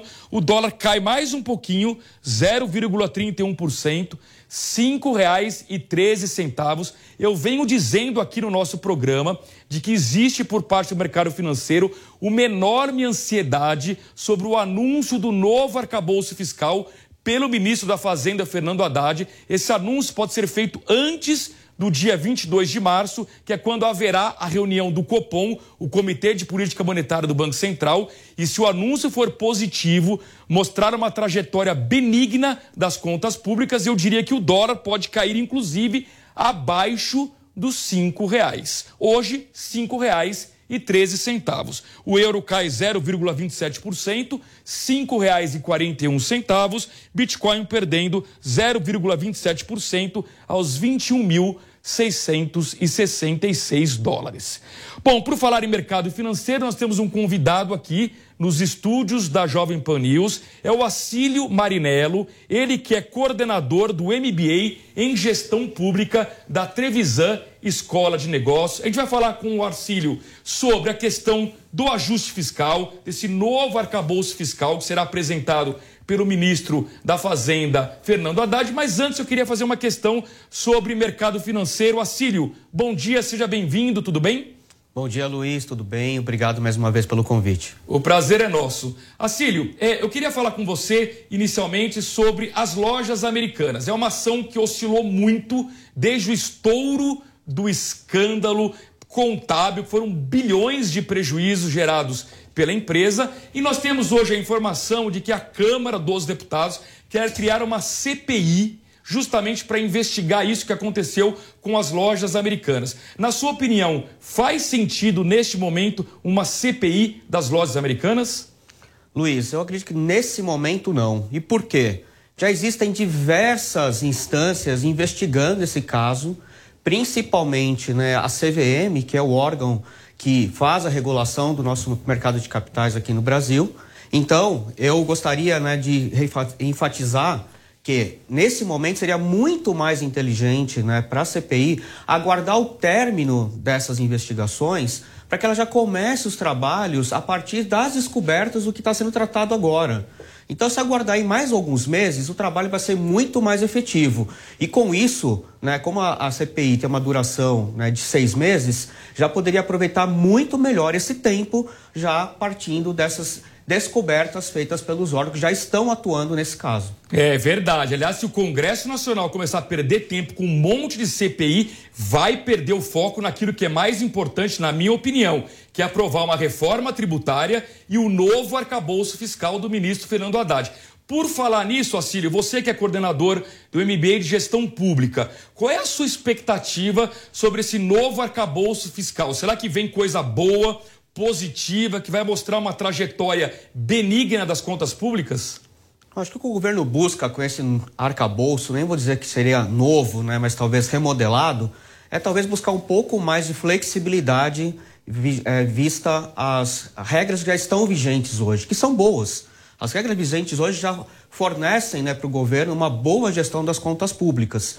O que eu acredito que deva acontecer, né? Em momentos de crise ou em momentos de uma iminente recessão econômica, talvez o governo busque instrumentos para ter mais liberdade de gastos. Em, em outros momentos em que exista né, um período de crescimento econômico, ele retrai esse gasto. Então, talvez tenha um pouco mais de elasticidade dentro dessa margem de gastos. Eu acredito que esse deve ser o caminho que o governo vai buscar aplicando né, essa proposta que deve ocorrer, como você já bem disse, ainda durante o mês de março. Agora, Cílio, nos últimos dias o mercado financeiro até demonstrou algum otimismo em relação a esse anúncio, que pode acontecer, inclusive, como eu disse, antes do dia 22 de março, que será a próxima reunião do Copom, até porque o governo Lula, em particular a equipe política, tem uma enorme expectativa de que o Banco Central ou comece a reduzir juros, ou pelo menos sinalize de que em breve fará esse corte na taxa Selic. Eu queria saber se no seu cenário, de fato, tem espaço para redução de juros ainda esse ano? Olha, é um, é um cenário muito desafiador. Ainda existem fatores que pressionam a inflação, principalmente os preços controlados. Né? A gente teve agora já uma mudança, uma pequena mudança na regra da oneração dos combustíveis, então foi feita uma proposta para ser uma reoneração escalonada, justamente para diminuir o impacto dessa pressão inflacionária. Então, já existem fatores que ao longo do ano vão trazer alguma dificuldade para o Banco Central pelo menos sinalizar a retomada dessa queda de juros. Além das reformas estruturantes, que de fato, sim, seriam agentes de transformação para permitir que essa queda seja de forma mais acelerada, mas que ainda vão iniciar as discussões e com certeza não vai ter um resultado prático efetivo ainda em 2023. Acílio, a gente sabe que juros altos afetam financeiramente as empresas. Você é um consultor de empresas. Neste momento de juros altos e um crescimento perdendo fôlego no Brasil, o que, que as empresas têm demandado da sua consultoria? Foco em aumentar receitas ou foco em reduzir despesas? O foco das empresas hoje, a grande maioria das empresas que eu tenho a oportunidade de apoiar, é melhorar a sua eficiência operacional, porque a gente ataca as duas pontas. A gente reduz os custos do dia a dia, o custo de, man de funcionamento, de, man de manutenção das empresas e também consegue implementar ações que ajudam na elevação das suas receitas, seja tendo uma margem melhor seja conseguindo ampliar sua participação no mercado. E esse cenário realmente é muito desafiador. O custo de acesso ao crédito é muito elevado, o custo de investimento em capital para produção também está muito elevado. Então as empresas precisam olhar para dentro de casa, buscar serem cada vez mais eficientes e assim reduzir custos, conseguir manter o seu padrão de qualidade e conquistar uma fatia maior de mercado. Assírio, para a gente concluir a entrevista, nós estamos num ano em que o mundo, na média, vai crescer menos, talvez a China seja a única exceção positiva de um crescimento mais acelerado por conta da alta de juros nos Estados Unidos, na Europa, isso acaba esfriando as principais economias. O Brasil não será diferente. O ano passado cresceu 2,9%. Há quem diga que vai crescer 0,8% esse ano, 1%, 1,2%. Eu queria saber qual é a sua previsão de crescimento para esse ano e se há algo que o governo Lula possa fazer para tentar estimular um pouco mais a economia em 2023. Claro, eu, eu, a minha previsão está dentro dessa margem que você já citou. Eu acho que o governo, além dos programas de transferência de renda, como está a recente reformulação né, do Bolsa Família, ajuda a injetar recursos no mercado, que movimenta a economia, mas também ter ações mais efetivas, como de fato retomar obras que de fato são necessárias, é, facilitar o acesso para o investimento em capital, em capital produtivo, a importação de máquinas, a produção de máquinas nacionais, reduzir o custo da operação, é isso que de fato pode ajudar a estimular o mercado, gerar novos empregos e facilitar principalmente a redução dos custos para que as empresas possam levar ao mercado né, produtos e serviços com valores acessíveis e sem impactar ainda mais, é, pressionar ainda mais a inflação. Acho que ações efetivas focadas na geração de capital de produção e na geração de empregos podem contribuir para uma melhora no PIB ainda em 2023. Eu queria aproveitar para registrar que hoje, às duas da tarde, pelo horário de Brasília, o governo vai anunciar os dados do CAGED, que é o mercado formal de trabalho, para a gente saber como é que foi o comportamento em termos de geração de empregos no mês de fevereiro. Esse dado, claro, nós divulgaremos ao longo da programação da Jovem Pan News. Eu queria agradecer a presença do professor Acílio Marinello, ele que é coordenador do MBA de Gestão Pública da Trevisan Escolas, Escola de Negócios. Professor, muito obrigado, um bom dia, até uma próxima oportunidade. Obrigado, até logo. E eu queria encerrar o mercado financeiro de hoje com um tema de extrema importância, a reforma tributária, que, na minha opinião, deveria ser a prioridade do Congresso, como eu disse, não ficar perdendo tempo com CPIs. E a reforma tributária, ela tem um grande problema, que você não pode fazer uma reforma e ficar incluindo um monte de exceções a essa nova regra tributária, porque senão, em vez de simplificar, você vai complicar ainda mais o sistema tributário brasileiro. Quem disse isso, inclusive, ontem foi o secretário especial de reforma tributária do Ministério da Fazenda, Bernard Api. E quem acompanhou foi a repórter Yasmin Costa. O secretário extraordinário da reforma tributária do Ministério da Fazenda, Bernard Api, defendeu durante a audiência pública que as convergências entre a PEC 45 e a PEC 110 são muito maiores que as divergências. As duas propostas hoje têm o mesmo objetivo.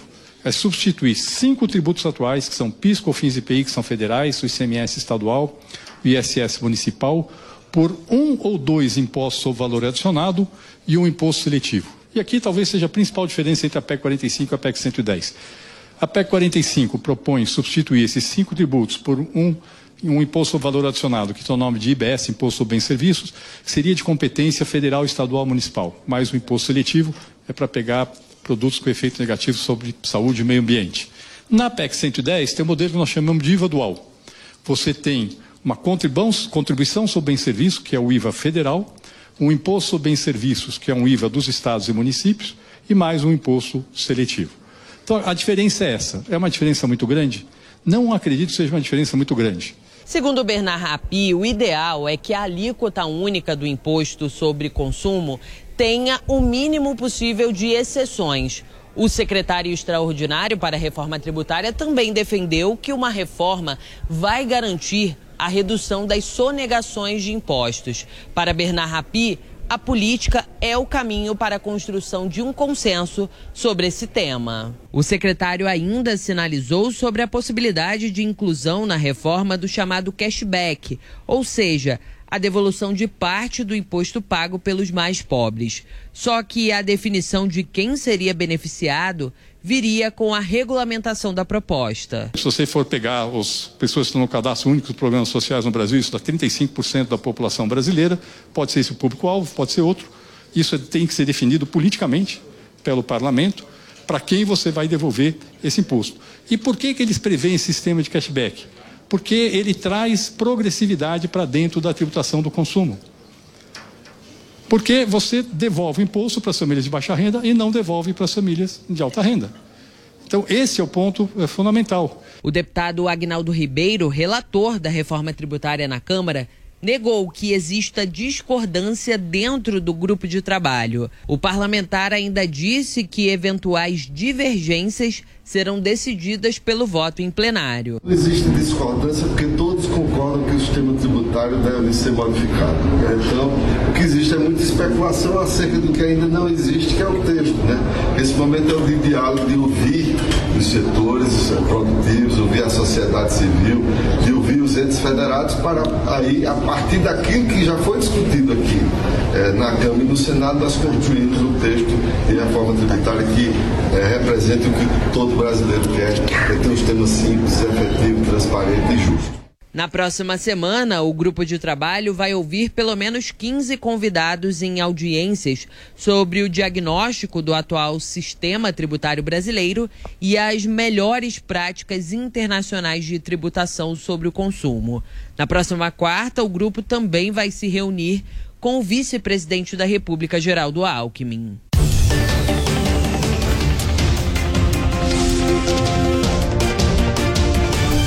Futebol Jovem Pan.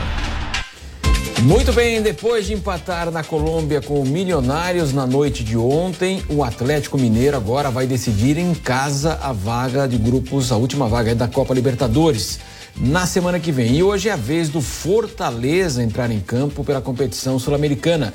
Acompanhe agora na reportagem do Giovanni Chacon. A Copa Libertadores está chegando próxima do momento de decisão na fase qualificatória e tem time brasileiro lutando por uma vaguinha na fase de grupos.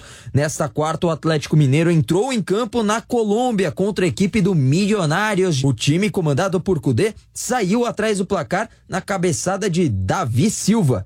No segundo tempo, o Galo foi para cima e Paulinho recebeu o lançamento perfeito de trás do meio-campo e viu o goleiro adiantado. Camisa 10 não pensou duas vezes e encobriu o goleirão do time colombiano. Empate do Galo em 1 a 1. A volta acontece na semana que vem no Mineirão. Uma vitória simples garante o Atlético Mineiro na fase de grupos. Empate leva a decisão para os pênaltis. Nesta quinta, outro brasileiro entra em campo. O Fortaleza recebe o Cerro Portenho do Paraguai para sair na frente na disputa. O Leão confia no fator casa para auxiliar o time na busca de uma vaga na fase de grupos. O jogo de volta é na semana que vem e o sorteio da fase de grupos acontece no dia 27, ainda neste mês.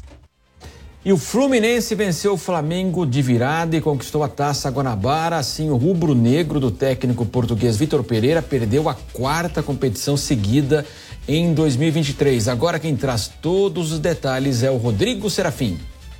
A crise rubro-negra parece não ter fim. Na noite desta quarta-feira, no Maracanã, bastava um empate para que o Flamengo, enfim, conquistasse seu primeiro troféu no ano, a Taça Guanabara. Mas pela frente tinha pedra no sapato, o grande carrasco da história recente do Flamengo, o Fluminense. Nas costas e nos ombros, toda a pressão pelo início de ano conturbado, tenso, cheio de fracassos e cobranças. Até por isso, Vitor Pereira mudou a equipe. Buscando mais oxigênio e força, botou um time mais físico, com Vidal, Everton Ribeiro e Ayrton Lucas no banco de reservas. Deu certo na primeira etapa. O Fla pressionou e saiu na frente num golaço de Everton Cebolinha, o primeiro do atacante em 2023. Mas no segundo tempo a história foi diferente. O Flu melhorou, foi para cima e empatou com Herman Cano, após jogada pela esquerda. A virada veio com Gabriel Pirani, aproveitando sobra de cruzamento na área. Depois disso, muita confusão e nervosismo. Sobrou para Felipe Melo, expulso 30 segundos após entrar em campo. No final, sobraram mais uma vez as críticas para o técnico Vitor Pereira. Em clássicos desde que chegou ao Brasil, Vitor Pereira tem 14 partidas disputadas. São apenas três vitórias contra oito derrotas. Números que depõem contra o português e o colocam cada vez mais em rota de colisão com a torcida rubro-negra. José Manuel de Barros conosco aqui no Jornal da Manhã, segunda edição. Assim ele mata a sogra dele, José Manuel. Bom dia, Marcelo. Bom dia, meus amigos. Olha, o Vitor Pereira está unindo todas as torcidas do Brasil. É incrível, né? O, o corintiano estava torcendo muito contra o Vitor Pereira ele abandonou o Corinthians no final do ano, não quis permanecer. O Corinthians queria, a torcida queria, todo mundo queria. Agora é ódio de todos contra ele, do Corinthians. Mas antes todos queriam que ele permanecesse. Alegando problemas de saúde da sogra, ele deixou o Corinthians. Mas logo na sequência acertou com a equipe do Flamengo. Ou seja, apareceu uma grande cascata e, e o corintiano ficou com muita bronca do Vitor Pereira e tosse sempre que pode contra o treinador português. Mas é incrível como hoje, se você conversa com qualquer torcedor, né? Tá todo mundo na bronca com ele, até o torcedor do Flamengo, ou seja, ele virou unanimidade. Todo mundo pede a cabeça do Vitor Pereira e o Brasil está muito feliz com a derrota do Flamengo exceção a maioria dos flamenguistas, eu digo maioria porque tem flamenguista que até torcia para que o Flamengo fosse derrotado, pensando numa queda do Vitor Pereira. Ou seja, o próprio torcedor do Flamengo está na bronca. Ele foi vaiado pelo torcedor, chamado de burro, principalmente quando substituiu o Gabigol ontem no Maracanã, mas a torcida do Fluminense gritou o nome dele, né? O torcedor é fantástico, né? Gritou o nome dele, cantou aquela musiquinha do, do Marcos Braz, que a sua hora vai chegar, que ele havia cantado lá no vestiário, depois de uma vitória do Flamengo eh, para o Real Madrid. Mas fato é que o Flamengo não está funcionando nesta temporada, nesse começo de ano quatro possibilidades de ganhar um título e quatro derrotas. Ou seja, no Mundial não chegou nem a decisão, para falar a verdade, acabou em terceiro lugar. Mas perdeu a Supercopa para o Palmeiras, a Recopa para o Del Valle, perdeu ontem a Taça Guanabara para a equipe do Fluminense. E olha que deu certo o que ele fez no primeiro tempo. Ele mudou o time, mexeu na equipe, entrou com três zagueiros, muito embora tenha feito isso antes com o Thiago Maia improvisado, ontem jogou o Rodrigo Caio. O Flamengo fez um bom primeiro tempo, superou o Fluminense, fez um gol e teve um gol anulado muito discutível. Tem gente que acha que foi falta realmente,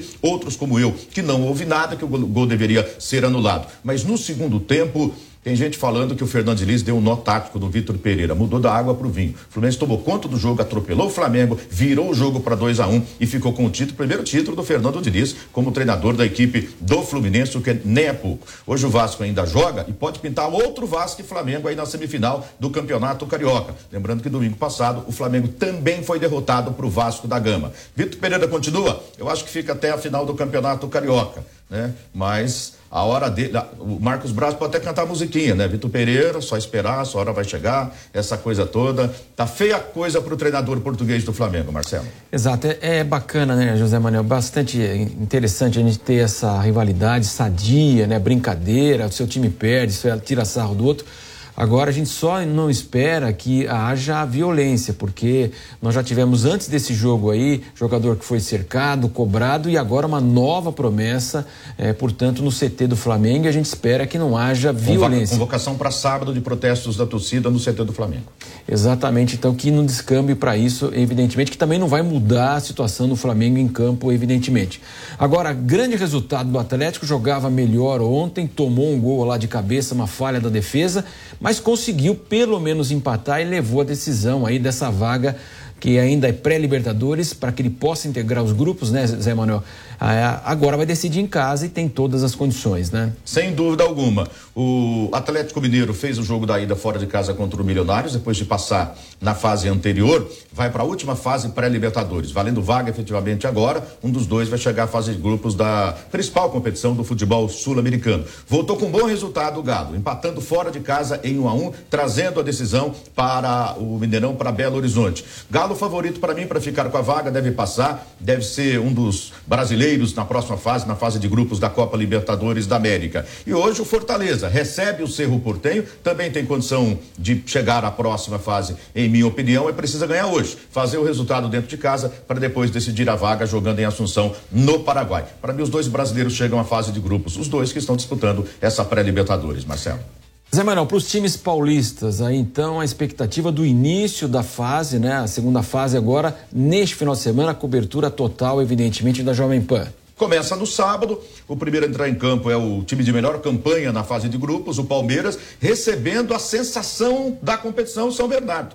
Jogo não é fácil, mas jogando em sua casa, o Palmeiras é, o Palmeiras é, é grande favorito. E do domingo será a vez do Corinthians também em casa, vai receber o, o Ituano. Tem um problema do Renato Augusto, sempre que ele não joga complica um pouco a situação, mas em casa o Corinthians tem sido muito forte neste ano. Também é muito favorito para passar para a equipe do, do Ituano. Bragantino e Botafogo também se enfrentam no domingo. Vantagem para o Bragantino que joga em casa deve passar. E na segunda-feira, fechando essas quartas de final do Campeonato Paulista, o São Paulo jogando no Palmeiras Palmeiras, lá em Palestra Itália, o São Paulo tem um jogo contra o Água Santa ali, em que o favoritismo talvez não seja tão destacado, mas para mim leva ainda uma certa vantagem e deve chegar à próxima fase o São Paulo do Rogério Ceni. Tomara, hein, José Manuel. Agora, para a gente fechar, ah, então ontem houve a definição Maracanã será a sede da final da Libertadores. Será que teremos então uma repetição, uma nova final brasileira lá na casa do Rio de Janeiro? A possibilidade existe. Nos últimos anos, a grande questão é, é, é haverá um outro time ali é, tirando um brasileiro dessa final. Né? O Brasil tem feito seguidamente decisões. Tivemos Palmeiras e Santos, tivemos Flamengo e, e Palmeiras. Enfim, o, o, Brasil tem sido muito forte na Copa Libertadores. Nesse momento, aquele favoritismo do Flamengo tem sido colocado em xeque. Ele vai conseguir resolver os seus problemas? O Vitor Pereira arruma o time? Não, vai cair. Vem outro treine, treinador e coloca o Flamengo nos caminhos da vitória? Então depende um pouco disso. O Galo, com o Cudê agora, será um Galo mais forte também nessa Libertadores? Fato é, o Palmeiras é um dos favoritos a chegar a essa decisão. Há uma grande possibilidade de nova final brasileira, mas não podemos descartar descartar os argentinos, hoje em dia, especialmente o River Plate. José Manuel de Barros, valeu, Zé, por todas as informações do esporte, sempre aqui na Jovem Pan. Valeu, Zé. Valeu, Marcelo. Vamos dar sequência aqui ao Jornal da Manhã, segunda edição, porque a crise econômica e também a inflação fizeram os brasileiros consumirem mais salgados e menos refeições completas, de acordo com a pesquisa da consultoria Cantar. As classes mais pobres foram as mais afetadas entre 2019 e 2022. Vamos novamente conversar com Matheus Coelzer. Matheus, é aquela velha história, né? Apertou o bolso, ao invés de uma refeição, de uma quentinha troca pelo salgadinho, infelizmente, né, Matheus? Pois é, Marcelo, e segundo os especialistas né, da área médica, nutricionistas têm falado que é uma situação bastante complicada. Isso por causa da inflação, principalmente dos 12 últimos meses aí do último ano. E no período da pandemia, entre 2019 até 2022, teve uma grande perda no mercado de trabalho, fez com que também o poder aquisitivo de muitas famílias tivesse uma drástica redução e, obviamente, como você falou, impactou aí também na questão da alimentação. Muitas pessoas aí tiveram que substituir a alimentação, a ida para o restaurante pelos salgadinhos. Inclusive aqui na Tijuca, de onde eu falo, ao vivo na Zona Norte, desde cedo, A gente percebe aí que tem muitos profissionais aqui, muitos autônomos trabalhando aí fazendo a venda e a gente percebe que desde cedo o pessoal vem fazer aquele lanche, o famoso salgadinho, aquela coxinha, o que representou um aumento de 35,7%. Quem pode, o público de 35 a 44 anos, é o que mostrou essa pesquisa, ainda é um público um pouco mais preocupado, às vezes, quando possível, traz a marmita com uma alimentação um pouco mais saudável, mas até nisso se teve uma redução bastante significativa, também pelo preço da carne bastante elevado. A orientação, obviamente, é que na medida do possível as pessoas busquem tentar trazer o lanche de casa, mas com esses valores e com esses índices bem elevados, os economistas têm falado que está bem difícil. Inclusive ontem, isso é uma outra pesquisa, agora que a gente chega nesse período da Páscoa aí, com a inflação, se teve um aumento muito significativo, as pessoas possivelmente é, de, de baixa renda, como nessa pesquisa que foi levada com o público D, D e E, que não vão conseguir fazer muitas compras, teve um aumento aí de 300% no, no valor do ovo de Páscoa, para se ter uma ideia, quando a gente faz também um comparativo, né, quando a gente fala do setor alimentício, ou seja, em, nos, últimos 100, eh, nos últimos seis anos, Marcelo, não se teve aí um valor tão expressivo e tão alto. E os especialistas têm falado também, fazer aquela boa e velha pesquisa de preço, às vezes pesquisar também na internet, só também fazer aquela conferência, porque muitas vezes o preço está mais baixo, mas aí tem o frete, ou seja, fica muitas vezes o valor ali muito parecido do que era. Então aquela falsa sensação de uma economia. E aí, a gente falando em economia também, a gente tem que destacar aí quando o, o fala-se aí sobre o preço do ovo de Páscoa, as lojas americanas que passam por esse processo aí judicial também já se posicionou que não vai conseguir uma oferta é, tão é, expressiva como nos últimos anos, né, onde se tinha uma variedade desse produto. Mas voltando ao assunto aí dos salgados, infelizmente é uma realidade. Aqui no Rio de Janeiro a gente presencia em diversos locais, em diversos bairros, nos metrôs, eh, em frente ao trem, nesses lugares aí o pessoal, infelizmente, fazendo essa compra, tendo que fazer essa compra, né? Eh, infelizmente, em virtude dessa inflação tão elevada e tendo esse resultado também na alimentação. Marcelo. Sem dúvida, como você disse, né, Matheus? Ano passado já estava caro, ficou ainda mais caro. É cruel, né? A criança vai lá no supermercado, observa.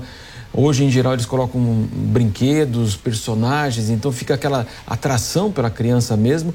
E é claro, está tudo tão caro que o jeito é comprar uma barra de chocolate, que se você fizer elas por elas, aí o peso muitas vezes é até maior e é mais barato, é a alternativa, é, portanto, aí para as famílias, porque a gente sabe que a situação é muito complicada para o dia a dia, para comer o básico, então chega a ser um luxo, infelizmente, para milhões e milhões de famílias no Brasil essa questão dos ovos de Páscoa. Daqui a pouco você volta, valeu Matheus Coelzer, diretamente do Rio de Janeiro, trazendo as informações aqui no Jornal da Manhã, segunda edição. Dando sequência então, porque o novo modelo do ensino médio foi aprovado em 2017, mas só foi implantado no ano passado. E boa parte dos brasileiros acredita que esse formato pode ajudar a reduzir a evasão escolar no país. Vamos conferir então a reportagem agora da Letícia Miyamoto. Quando fala de escola, na época de escola, o que, que vem na sua cabeça?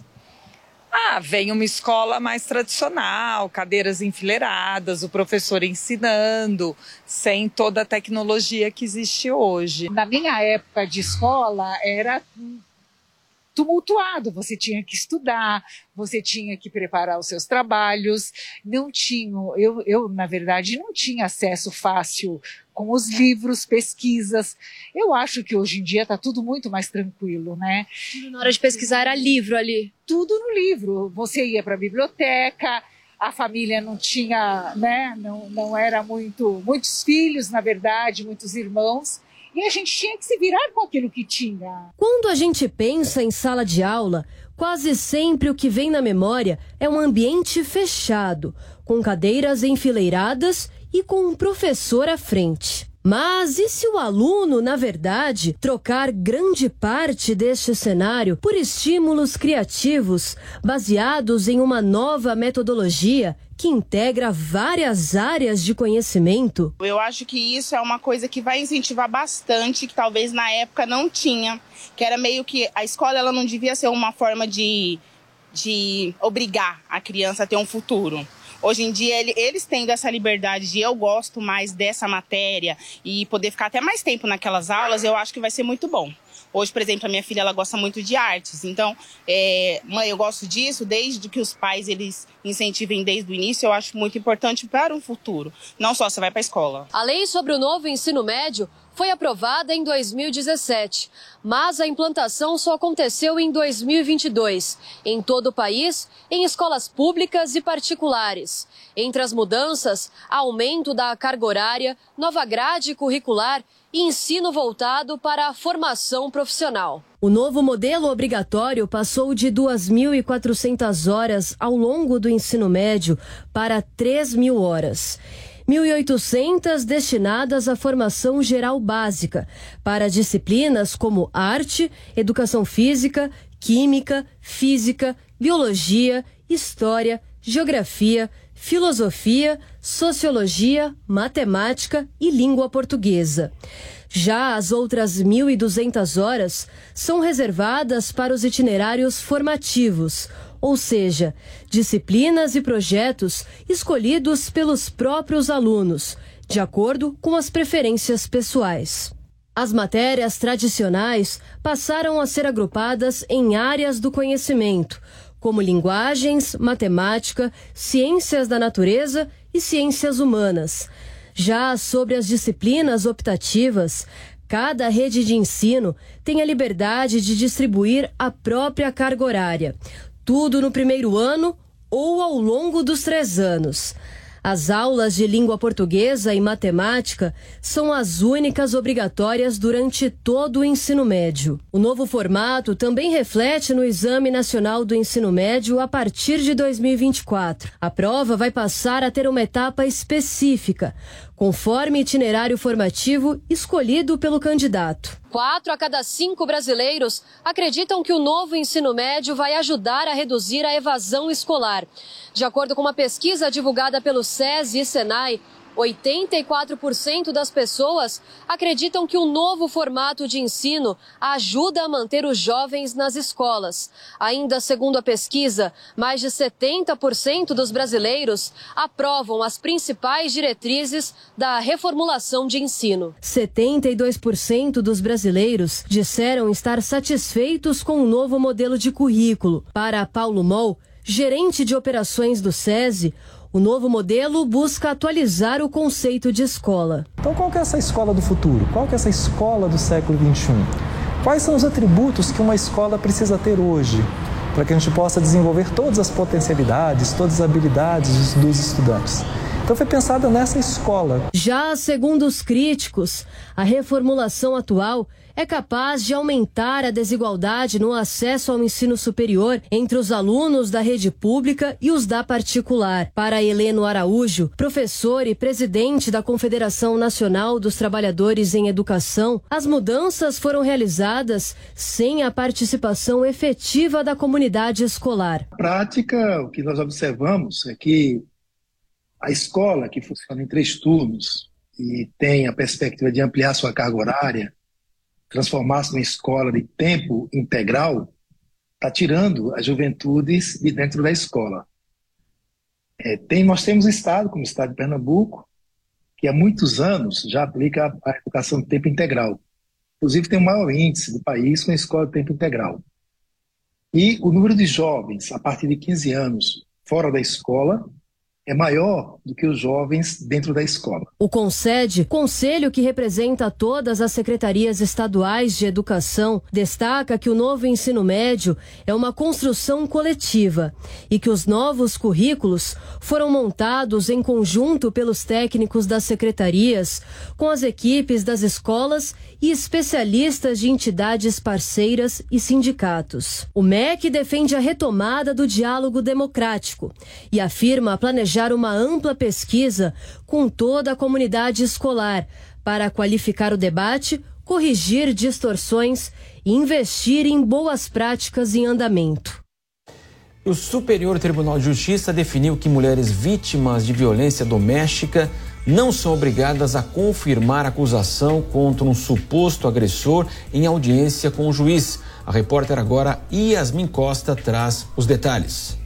A decisão do Superior Tribunal de Justiça foi unânime e ela serve de orientação para as instâncias inferiores que tratarem de casos semelhantes. A corte decidiu o seguinte, que mulheres que são vítimas de violência doméstica, elas não precisam confirmar a acusação contra o agressor em uma audiência na frente de um juiz.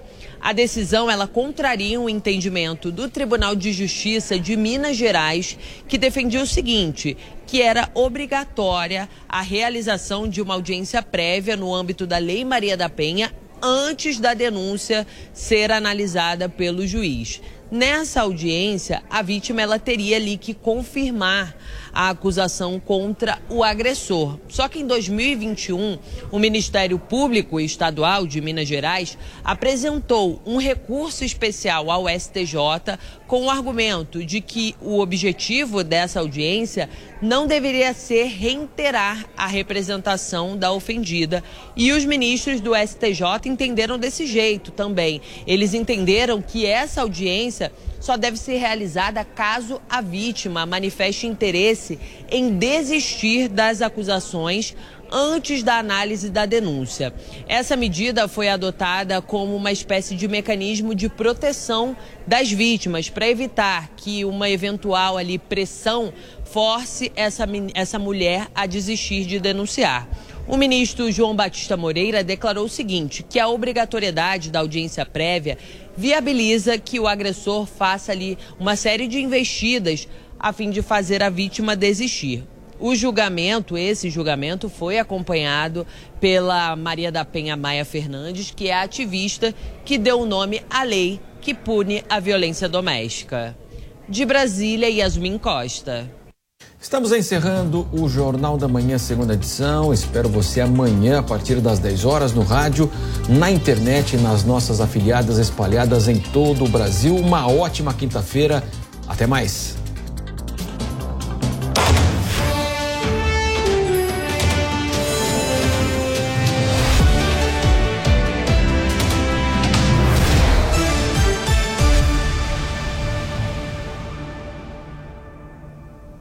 A op... Jovem Pan News. Jovem Pan. Todo dia você confere o melhor do humor, a música que você curte e informação com quem tem opinião de verdade. Mas nem sempre dá para escutar o programa que você quer no horário que passa, não é? Yes. Então acesse jovempan.com.br barra podcasts ou seu aplicativo preferido e leve a Jovem Pan onde for. A Jovem Pan tem um podcast certo para você. Notícias, esportes, entretenimento, tudo feito para você ouvir onde e quando quiser. Você quer ficar por dentro de tudo que acontece de mais relevante no cenário político e também econômico do nosso país?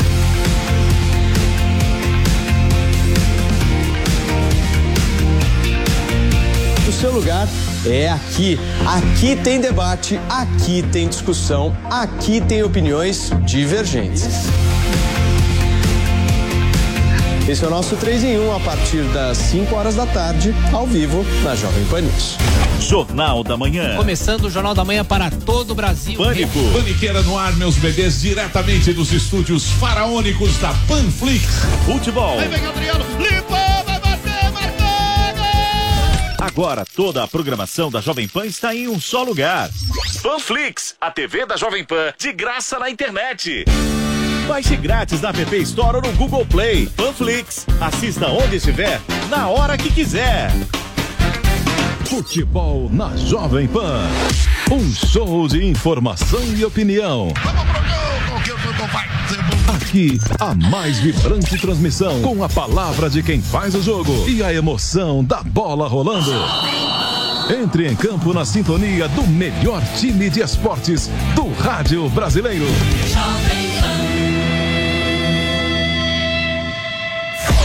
Jovem Pan News. A Jovem Pan está com você em todos os lugares e em todos os momentos. De manhã, informação e opinião na medida para começar o dia do jeito certo. Bom dia, ouvinte da Jovem Pan. A partir de agora, manchetes do Jornal da Manhã. No começo da tarde, a equipe de esportes da Jovem Pan entra em campo com você. Olá, estamos juntos mais uma vez para mais uma edição do nosso Esporte. Para analisar os lances polêmicos e discutir à vontade. Não é porque o mundo aplaude que o cara tem razão em tudo, Flávio. Ao longo do dia, nossos repórteres não deixam escapar nada. O ministro da Educação é contra. Os principais assuntos, a notícia de última hora. A gasolina vai voltar a subir. E aquilo que mexe com a sua rotina. As fortes chuvas que atingiram Tudo passa pelo microfone da Jovem Pan. Só? A Jovem Pan está com você o tempo todo, em som e imagem. Acesse jovempan.com.br, baixe o aplicativo da Pan e se inscreva nos nossos